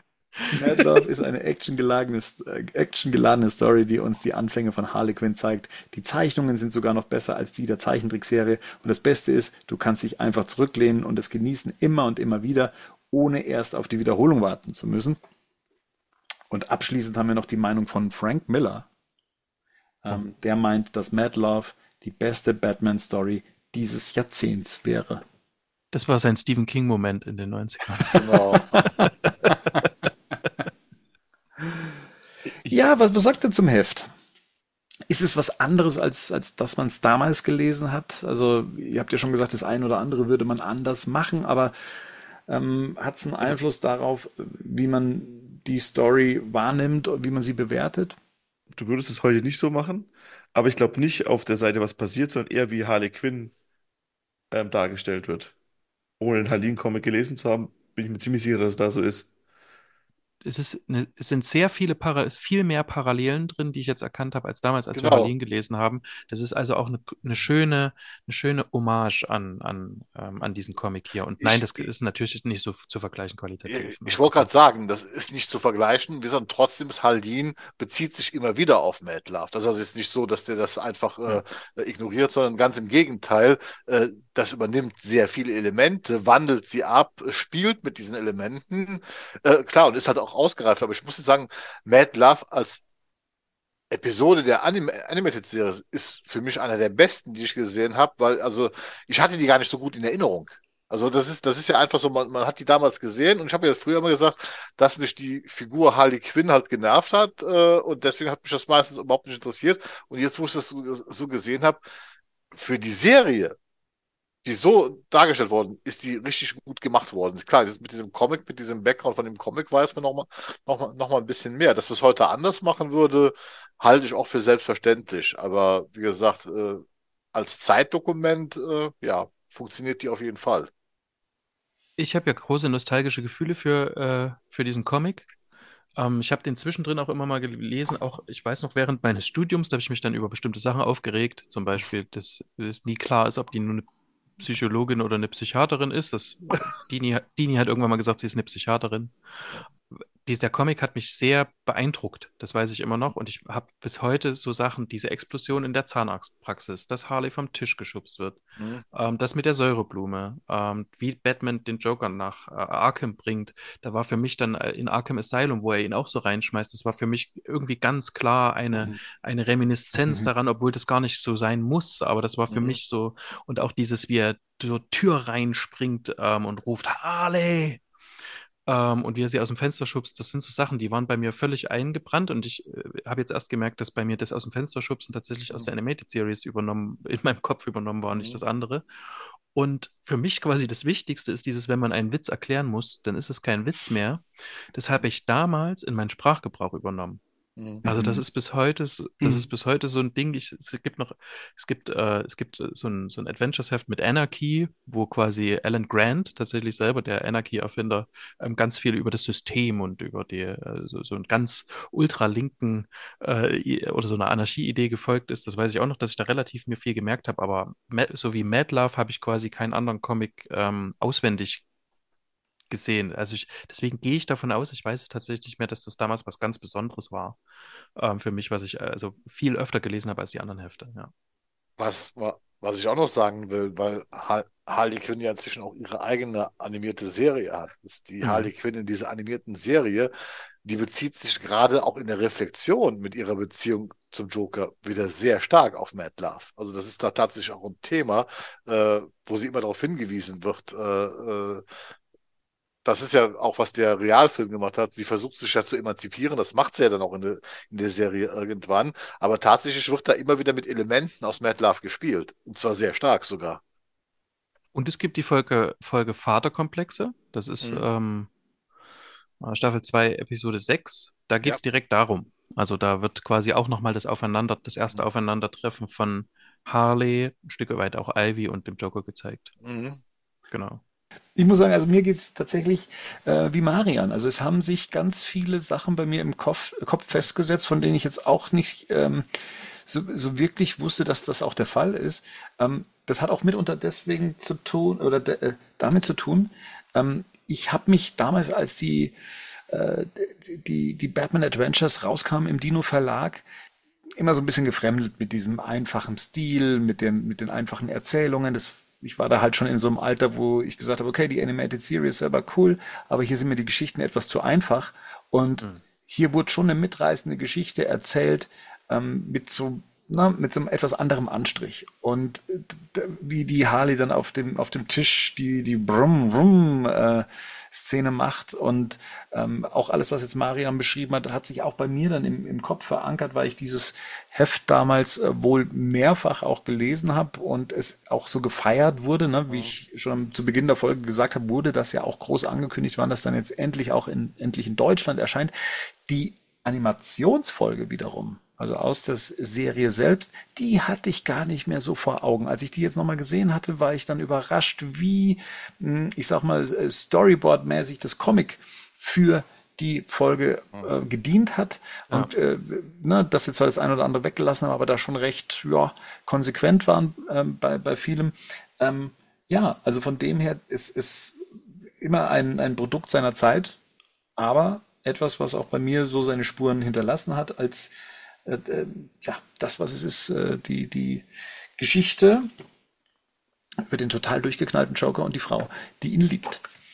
Jetzt sieht man es ja vielleicht ein bisschen anders, beziehungsweise sieht man, äh, oder kann man jetzt als Erwachsener quasi sagen, ja, es ist, ähm, wie, wie halt Joker mit ihr umgeht, das kann man natürlich wesentlich kritischer betrachten und ähm, ich finde das, ich finde das eigentlich re relativ schön, ähm, dass es so auf so einem einfachen Kindmedium, und da sind wir wieder bei der Animated Mhm. Series, wie einem das quasi nahegebracht wird, wie ähm, be gewaltvolle Beziehungen tatsächlich funktionieren. Und das ist völlig egal, jetzt dieses äh, Mann-Frau-Ding, das gibt es ja tatsächlich, das gibt's ja tatsächlich auch in beide Richtungen, sondern hier geht es tatsächlich um diese eine äh, Sache und, und Harley ist quasi auch nicht das, nur, nur das Opfer, vor allem dann in den späteren Sachen, sondern es geht wirklich darum, äh, welche Dynamiken das auslöst und dass man da quasi Ja. Ein, weder vor noch zurück und es geht immer wieder um dasselbe. Und dass die sich dessen bewusst war, äh, dass es 93 quasi Mhm. so ein Heft gibt Mhm. und dass sie sich dessen bewusst waren, das habe ich mir dann nämlich nochmal danach angeguckt, ist die, es gibt die Folge Harley und Ivy aus der, ah, schieß mich tot, zweiten Staffel, ein mörderisches Duo heißt die bei uns. Und da trennt die sich schon vom Joker und äh, kommt dann mit Ivy zusammen. Also die treffen sich dann bei einem Überfall, aber ich, also ich vermute immer, da ist dann am Ende, ähm, ist da quasi auch mehr gelaufen. Und da geht es genau um das. Und der, der Joker merkt nur, dass ähm, Harley fehlt, weil niemand mehr die Wäsche wäscht. Und ähm, vorher schmeißt er sie raus, weil eben die, die Henchmen mehr über ihre Witze lachen und so. Schmeißt er sie raus und dann wäscht Mhm. wo ist denn die eigentlich so? Und dann geht er hin und sagt, mein Eigentum, gib mir mein Eigentum zurück, Aha. sagt er zu, zu Poison Ivy und so. Und das sind alles schon Elemente, die so früh angelegt worden sind, die dann in der Folge immer wieder aufgegriffen worden sind, eben jetzt bis zu dieser großartigen Harley-Serie, aber eben ja dann auch in den äh, Batman Real-Comics, wie sie dann früher, wie sie dann bei uns so hießen.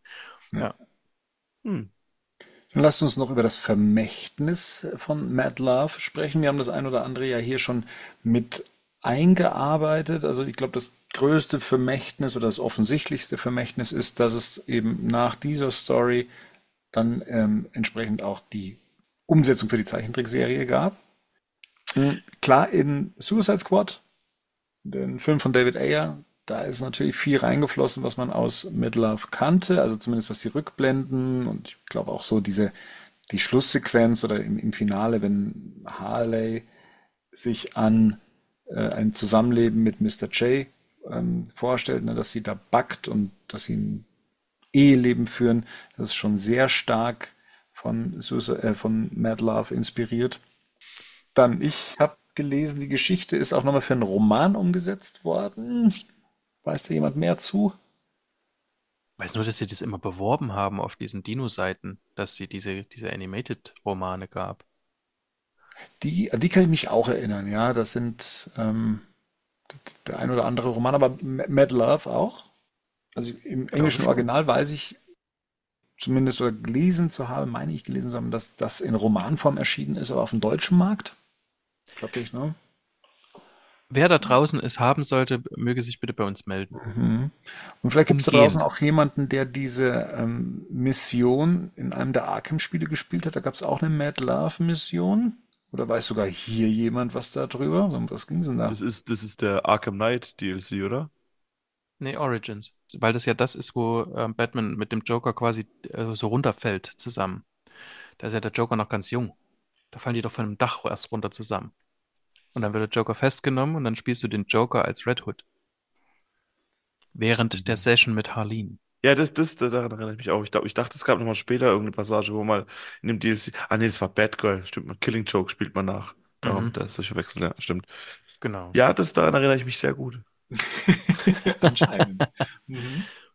Das ist eine sehr hübsche Sequenz, ähm, weil du quasi eben dann den Joker spielst ähm, und seine Origin spielst, während er äh, im Hintergrund, während seiner ersten Session mit ähm, Harleen Quinzel, die hier auch ein bisschen dümmlich wirkt tatsächlich, schwärmt von einer Person, die er so noch nie getroffen hat, quasi. Ähm, und die sein ganzes Leben verändert und alles, alles äh, umwirft. Und als derjenige, der bis dahin gespielt hat, weiß man ja, er redet von Batman. Aber Harleen glaubt, er redet von ihr. Und als er das dann merkt, quasi, dann dreht sich es am Ende nochmal. Das ist sehr hübsch. Widerspricht aber ein bisschen den äh, Arkham Asylum, weil da hast du diese Tapes ja, ne? Und das ist im Grunde ein Klon von der Mad Love Story. Wisst ihr, was ich Ah, meine? okay. Mhm. Ja, ja, das, aber das ist ja. Ja. eh so ein bisschen, Arkham Origins ist ja eh so ein bisschen stiefmütterlich behandelt. Das stimmt. Zu Unrecht. Dann gab es ja noch den, den Übertrag von Harley Quinn zu in die, wie nennt man das? Die normale Comic-Con. In äh, die Con- Batman. Real Comics. Ja. Doch, die Batman Real Comics. Wir nennen das einfach so, oder? Ich meine, wir sind alt, wir können das einfach uns rausnehmen. In Dino Batman präsentiert 7. Aber das war ein Sonderband zu No Man's Land und Mhm. da erzähle ich jetzt nicht nochmal nach, es ist ein bisschen alles verändert. Ähm, aber zwei Sachen, die ich ziemlich cool fand, war, äh, man sieht quasi Harley, die als Assistentin im ersten Praktikumsjahr ist. Und als sie sich in Joker verliebt, quasi, ist sie dann diejenige, die den immer wieder freilässt. Das fand ich einen ziemlich coolen Move. Ist auch von Paul Dini geschrieben übrigens. Also Ah. sie ist diejenige, die Mhm. quasi die, die Drehtür für den Joker, bis sie erwischt wird halt. Sehr gut. Und dann Mhm. dann verwandelt sie sich in Harley Quinn Mhm. und weil dann trotzdem der Joker irgendwann von ihr gelangweilt ist und sie versucht umzubringen, er mag nämlich nicht, welche Gefühle sie in ihm auslöst, ne? Äh, kommt sie eben zu Ivy und damit sie überlebt auf dieser, auf dieser, wo, wo Ivy halt lebt, auf so einem vergifteten äh, Grundstück, ähm, gibt ihr Ivy so ein Mittel. Und durch das Mittel wird sie etwas stärker. Also die kriegt keine Superkräfte wie Superman, aber sie kriegt, die ist schon ein bisschen stärker und athletischer als andere. Mhm. Das heißt, in dieser Ausgabe, was war das? Äh, Sonderheft 7? Bat Dino Batman präsentiert sie. Da wurde von Dini selbst nochmal die Geschichte angepasst und sich auch nochmal auf Mad Love bezogen, beziehungsweise was den Origin der Figur Mhm. angeht. Ja. Da hat sie Medizin studiert und da wird aber nur in, nebenbei erwähnt, dass sie sich den Abschluss möglicherweise erschlafen hat. Aber da Hm. küssen sie wenig, da küssen sie sich wenigstens mal. Genau. Und ähm, äh, Harley Quinn äh, Animationsserie, die bei HBO Max läuft, beziehungsweise hierzulande bei Sky zu sehen war, ist. Inwieweit sind da Bezüge ihrer Origin Story zu sehen? Die Folge, die ich vorhin angesprochen habe, Vaterkomplexe, ist mit einer Rückblende. Und da hast du quasi diese, nochmal tatsächlich diese Rückblende und sie kommt als, als neue ähm, Psychologin da, äh, oder Psychiaterin ist sie da, glaube ich, ja, als Psychiaterin hin. Und da muss sie äh, ganz schnell mit dem Joker reden, weil der hat irgendwo eine Bombe versteckt und das geht natürlich sehr abstrus aus, weil es eben zur Serie passt. Ah. Aber da ist, ähm, ist sehr witzig gemacht, da ist Harvey Dent ja noch Harvey Dent Mhm. und ähm, macht äh, mit äh, Commissioner Gordon um die Wette Sit-Ups und so, solche Sachen. Genau. Und das ist sehr schön und äh, genau. Aber äh, auch da wird das mit angesprochen und da siehst du dann auch quasi, dass Ivy auch schon von Anfang an irgendwie immer mit so einer Rolle spielt. Und da, darf ich das spoilern? Ja. Ach komm, ich mach's einfach. Ich mach's einfach. Und da erzählt, erzählt der Joker auch eine, eine andere Origin-Geschichte, Ja. wo sich dann später rausstellt, dass er die jemandem anders aus dem, aus dem Gesprächskreis geklaut hat.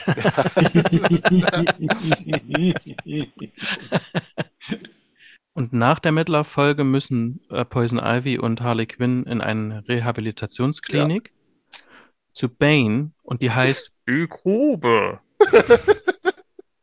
und es ist wirklich es ist schön absurd. Das ist auf eine schöne Art und Weise Das, absurd. genau. das, das ist alles so absurd. Also ich mag die Serie Ja. sehr. Also ich kann, und das ist es, der Halin-Comic und diese Serie.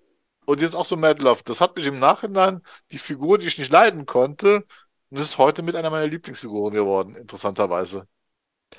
Eine Sache, die äh, Gerd nicht so liebt, sind Hörspiele. Ja. Leider immer noch nicht. Ich würde, ich würde sogar behaupten, er hasst sie. Er hasst sie regelrecht. Hass. Da wird so viel, da wird so viel gesprochen und Genau. Musik und es gibt Geräusche und Zeug. Das ist wie Film ohne Bilder, das ist überfordernd einfach. Ja. Genau. Und ähm, da gibt es ein, äh, es gibt ein, ein Hörspiel, das nicht auf Deutsch übersetzt ist, ähm, leider, oder bei Spotify heißt das ja nicht Hörspiel, das ist ein Podcast. Ja, wir machen irgendwas falsch. Wir, wir machen das exakt. Ja. Und äh, das heißt Soundmind. Dafür haben wir auch immer mal auf der, äh, auf der Seite quasi Werbung gemacht. Und da spielt Christina Ricci, spricht ähm, die Harley Quinn. Das macht sie Mhm. sehr schön. Billy Magnussen ist ähm, Joker und Justin Hartley spricht vor allem größtenteils Bruce Wayne.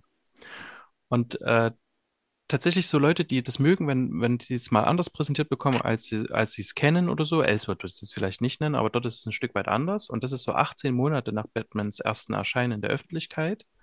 Und da ist ha Harleen auch anders. Also das da ist sie eben nicht so ein Dummchen oder so, aber die hat halt auch ähm, eigene Probleme, um die sie sich kümmern muss. Und die suchen dann äh, oder die sorgen dann dafür, dass sie ähm, auch eine kleine böse Sache getan hat.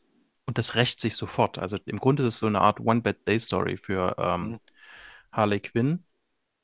Und äh, das ist sehr schön. Allerdings kann es sein, dass nicht jeder dort die Joker-Darstellung leiden kann. Muss jeder für sich selber entscheiden. Ich fand's, fand's recht nett. Ich meine, das sind sechs Folgen, glaube ich, gewesen zu jener halben Stunde. Das geht. Hm. Auf, und das Englisch ist gut verständlich. Ein bisschen mehr Zeit muss man mitbringen, wenn es um das jetzt schon öfters angesprochene Harleen geht. Äh, Marian, du hast dazu drei Reviews aufgesetzt auf Batman News, ne, weil es ja auch drei Bände waren, die seinerzeit rauskamen. Mhm. Es ist schon länger her, dass ich Ja. die Reviews aufgesetzt habe, wo ähm, Gerd damals zu mir sagte, du musst das anders nennen. Das sind keine Reviews, das sind irgendwelche Analysen. Ja. Daraus wurde Review und Analysen. Ja, Review und Analysen und dann Mhm. einen Podcast mit Gerd. Genau. Genau. Und dem, den können wir einfach nur empfehlen. Das, da ist eigentlich alles drin. Äh, es gibt einen Non-Spoiler-Teil und dann gibt es einen Spoiler-Teil. Ja, und genau. der, der Comic, auch wenn wir sind beide mit dem Ende nicht zufrieden, ich glaube, das kann man so sagen. Das kann man Und so denn- sagen, ja. Ja, und dennoch ist er es wert. Ich habe jetzt nochmal angefangen. Gerd, du hast jetzt sogar nochmal durchgelesen, oder? Ich habe es mir jetzt nochmal durchgelesen. Also ist ein- eine der schönsten äh, Comics äh, der letzten Jahre, die ich gesehen habe.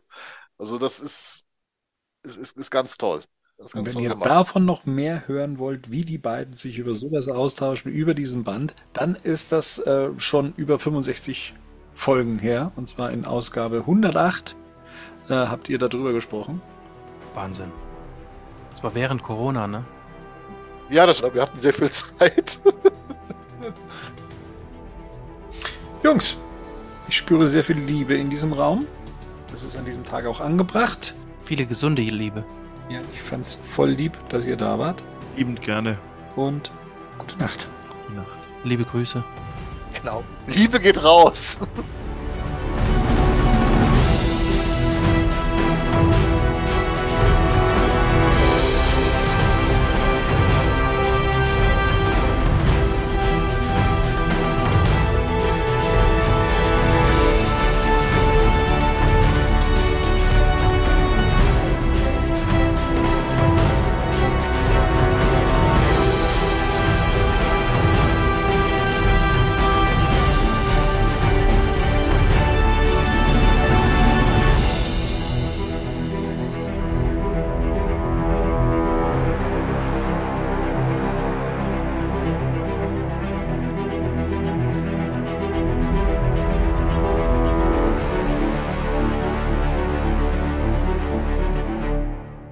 Batman News Badcast ist ein Podcast-Projekt von Fans für Fans. Batmannews.de und der Badcast stehen nicht in Verbindung mit Warner Bros. oder DC Comics.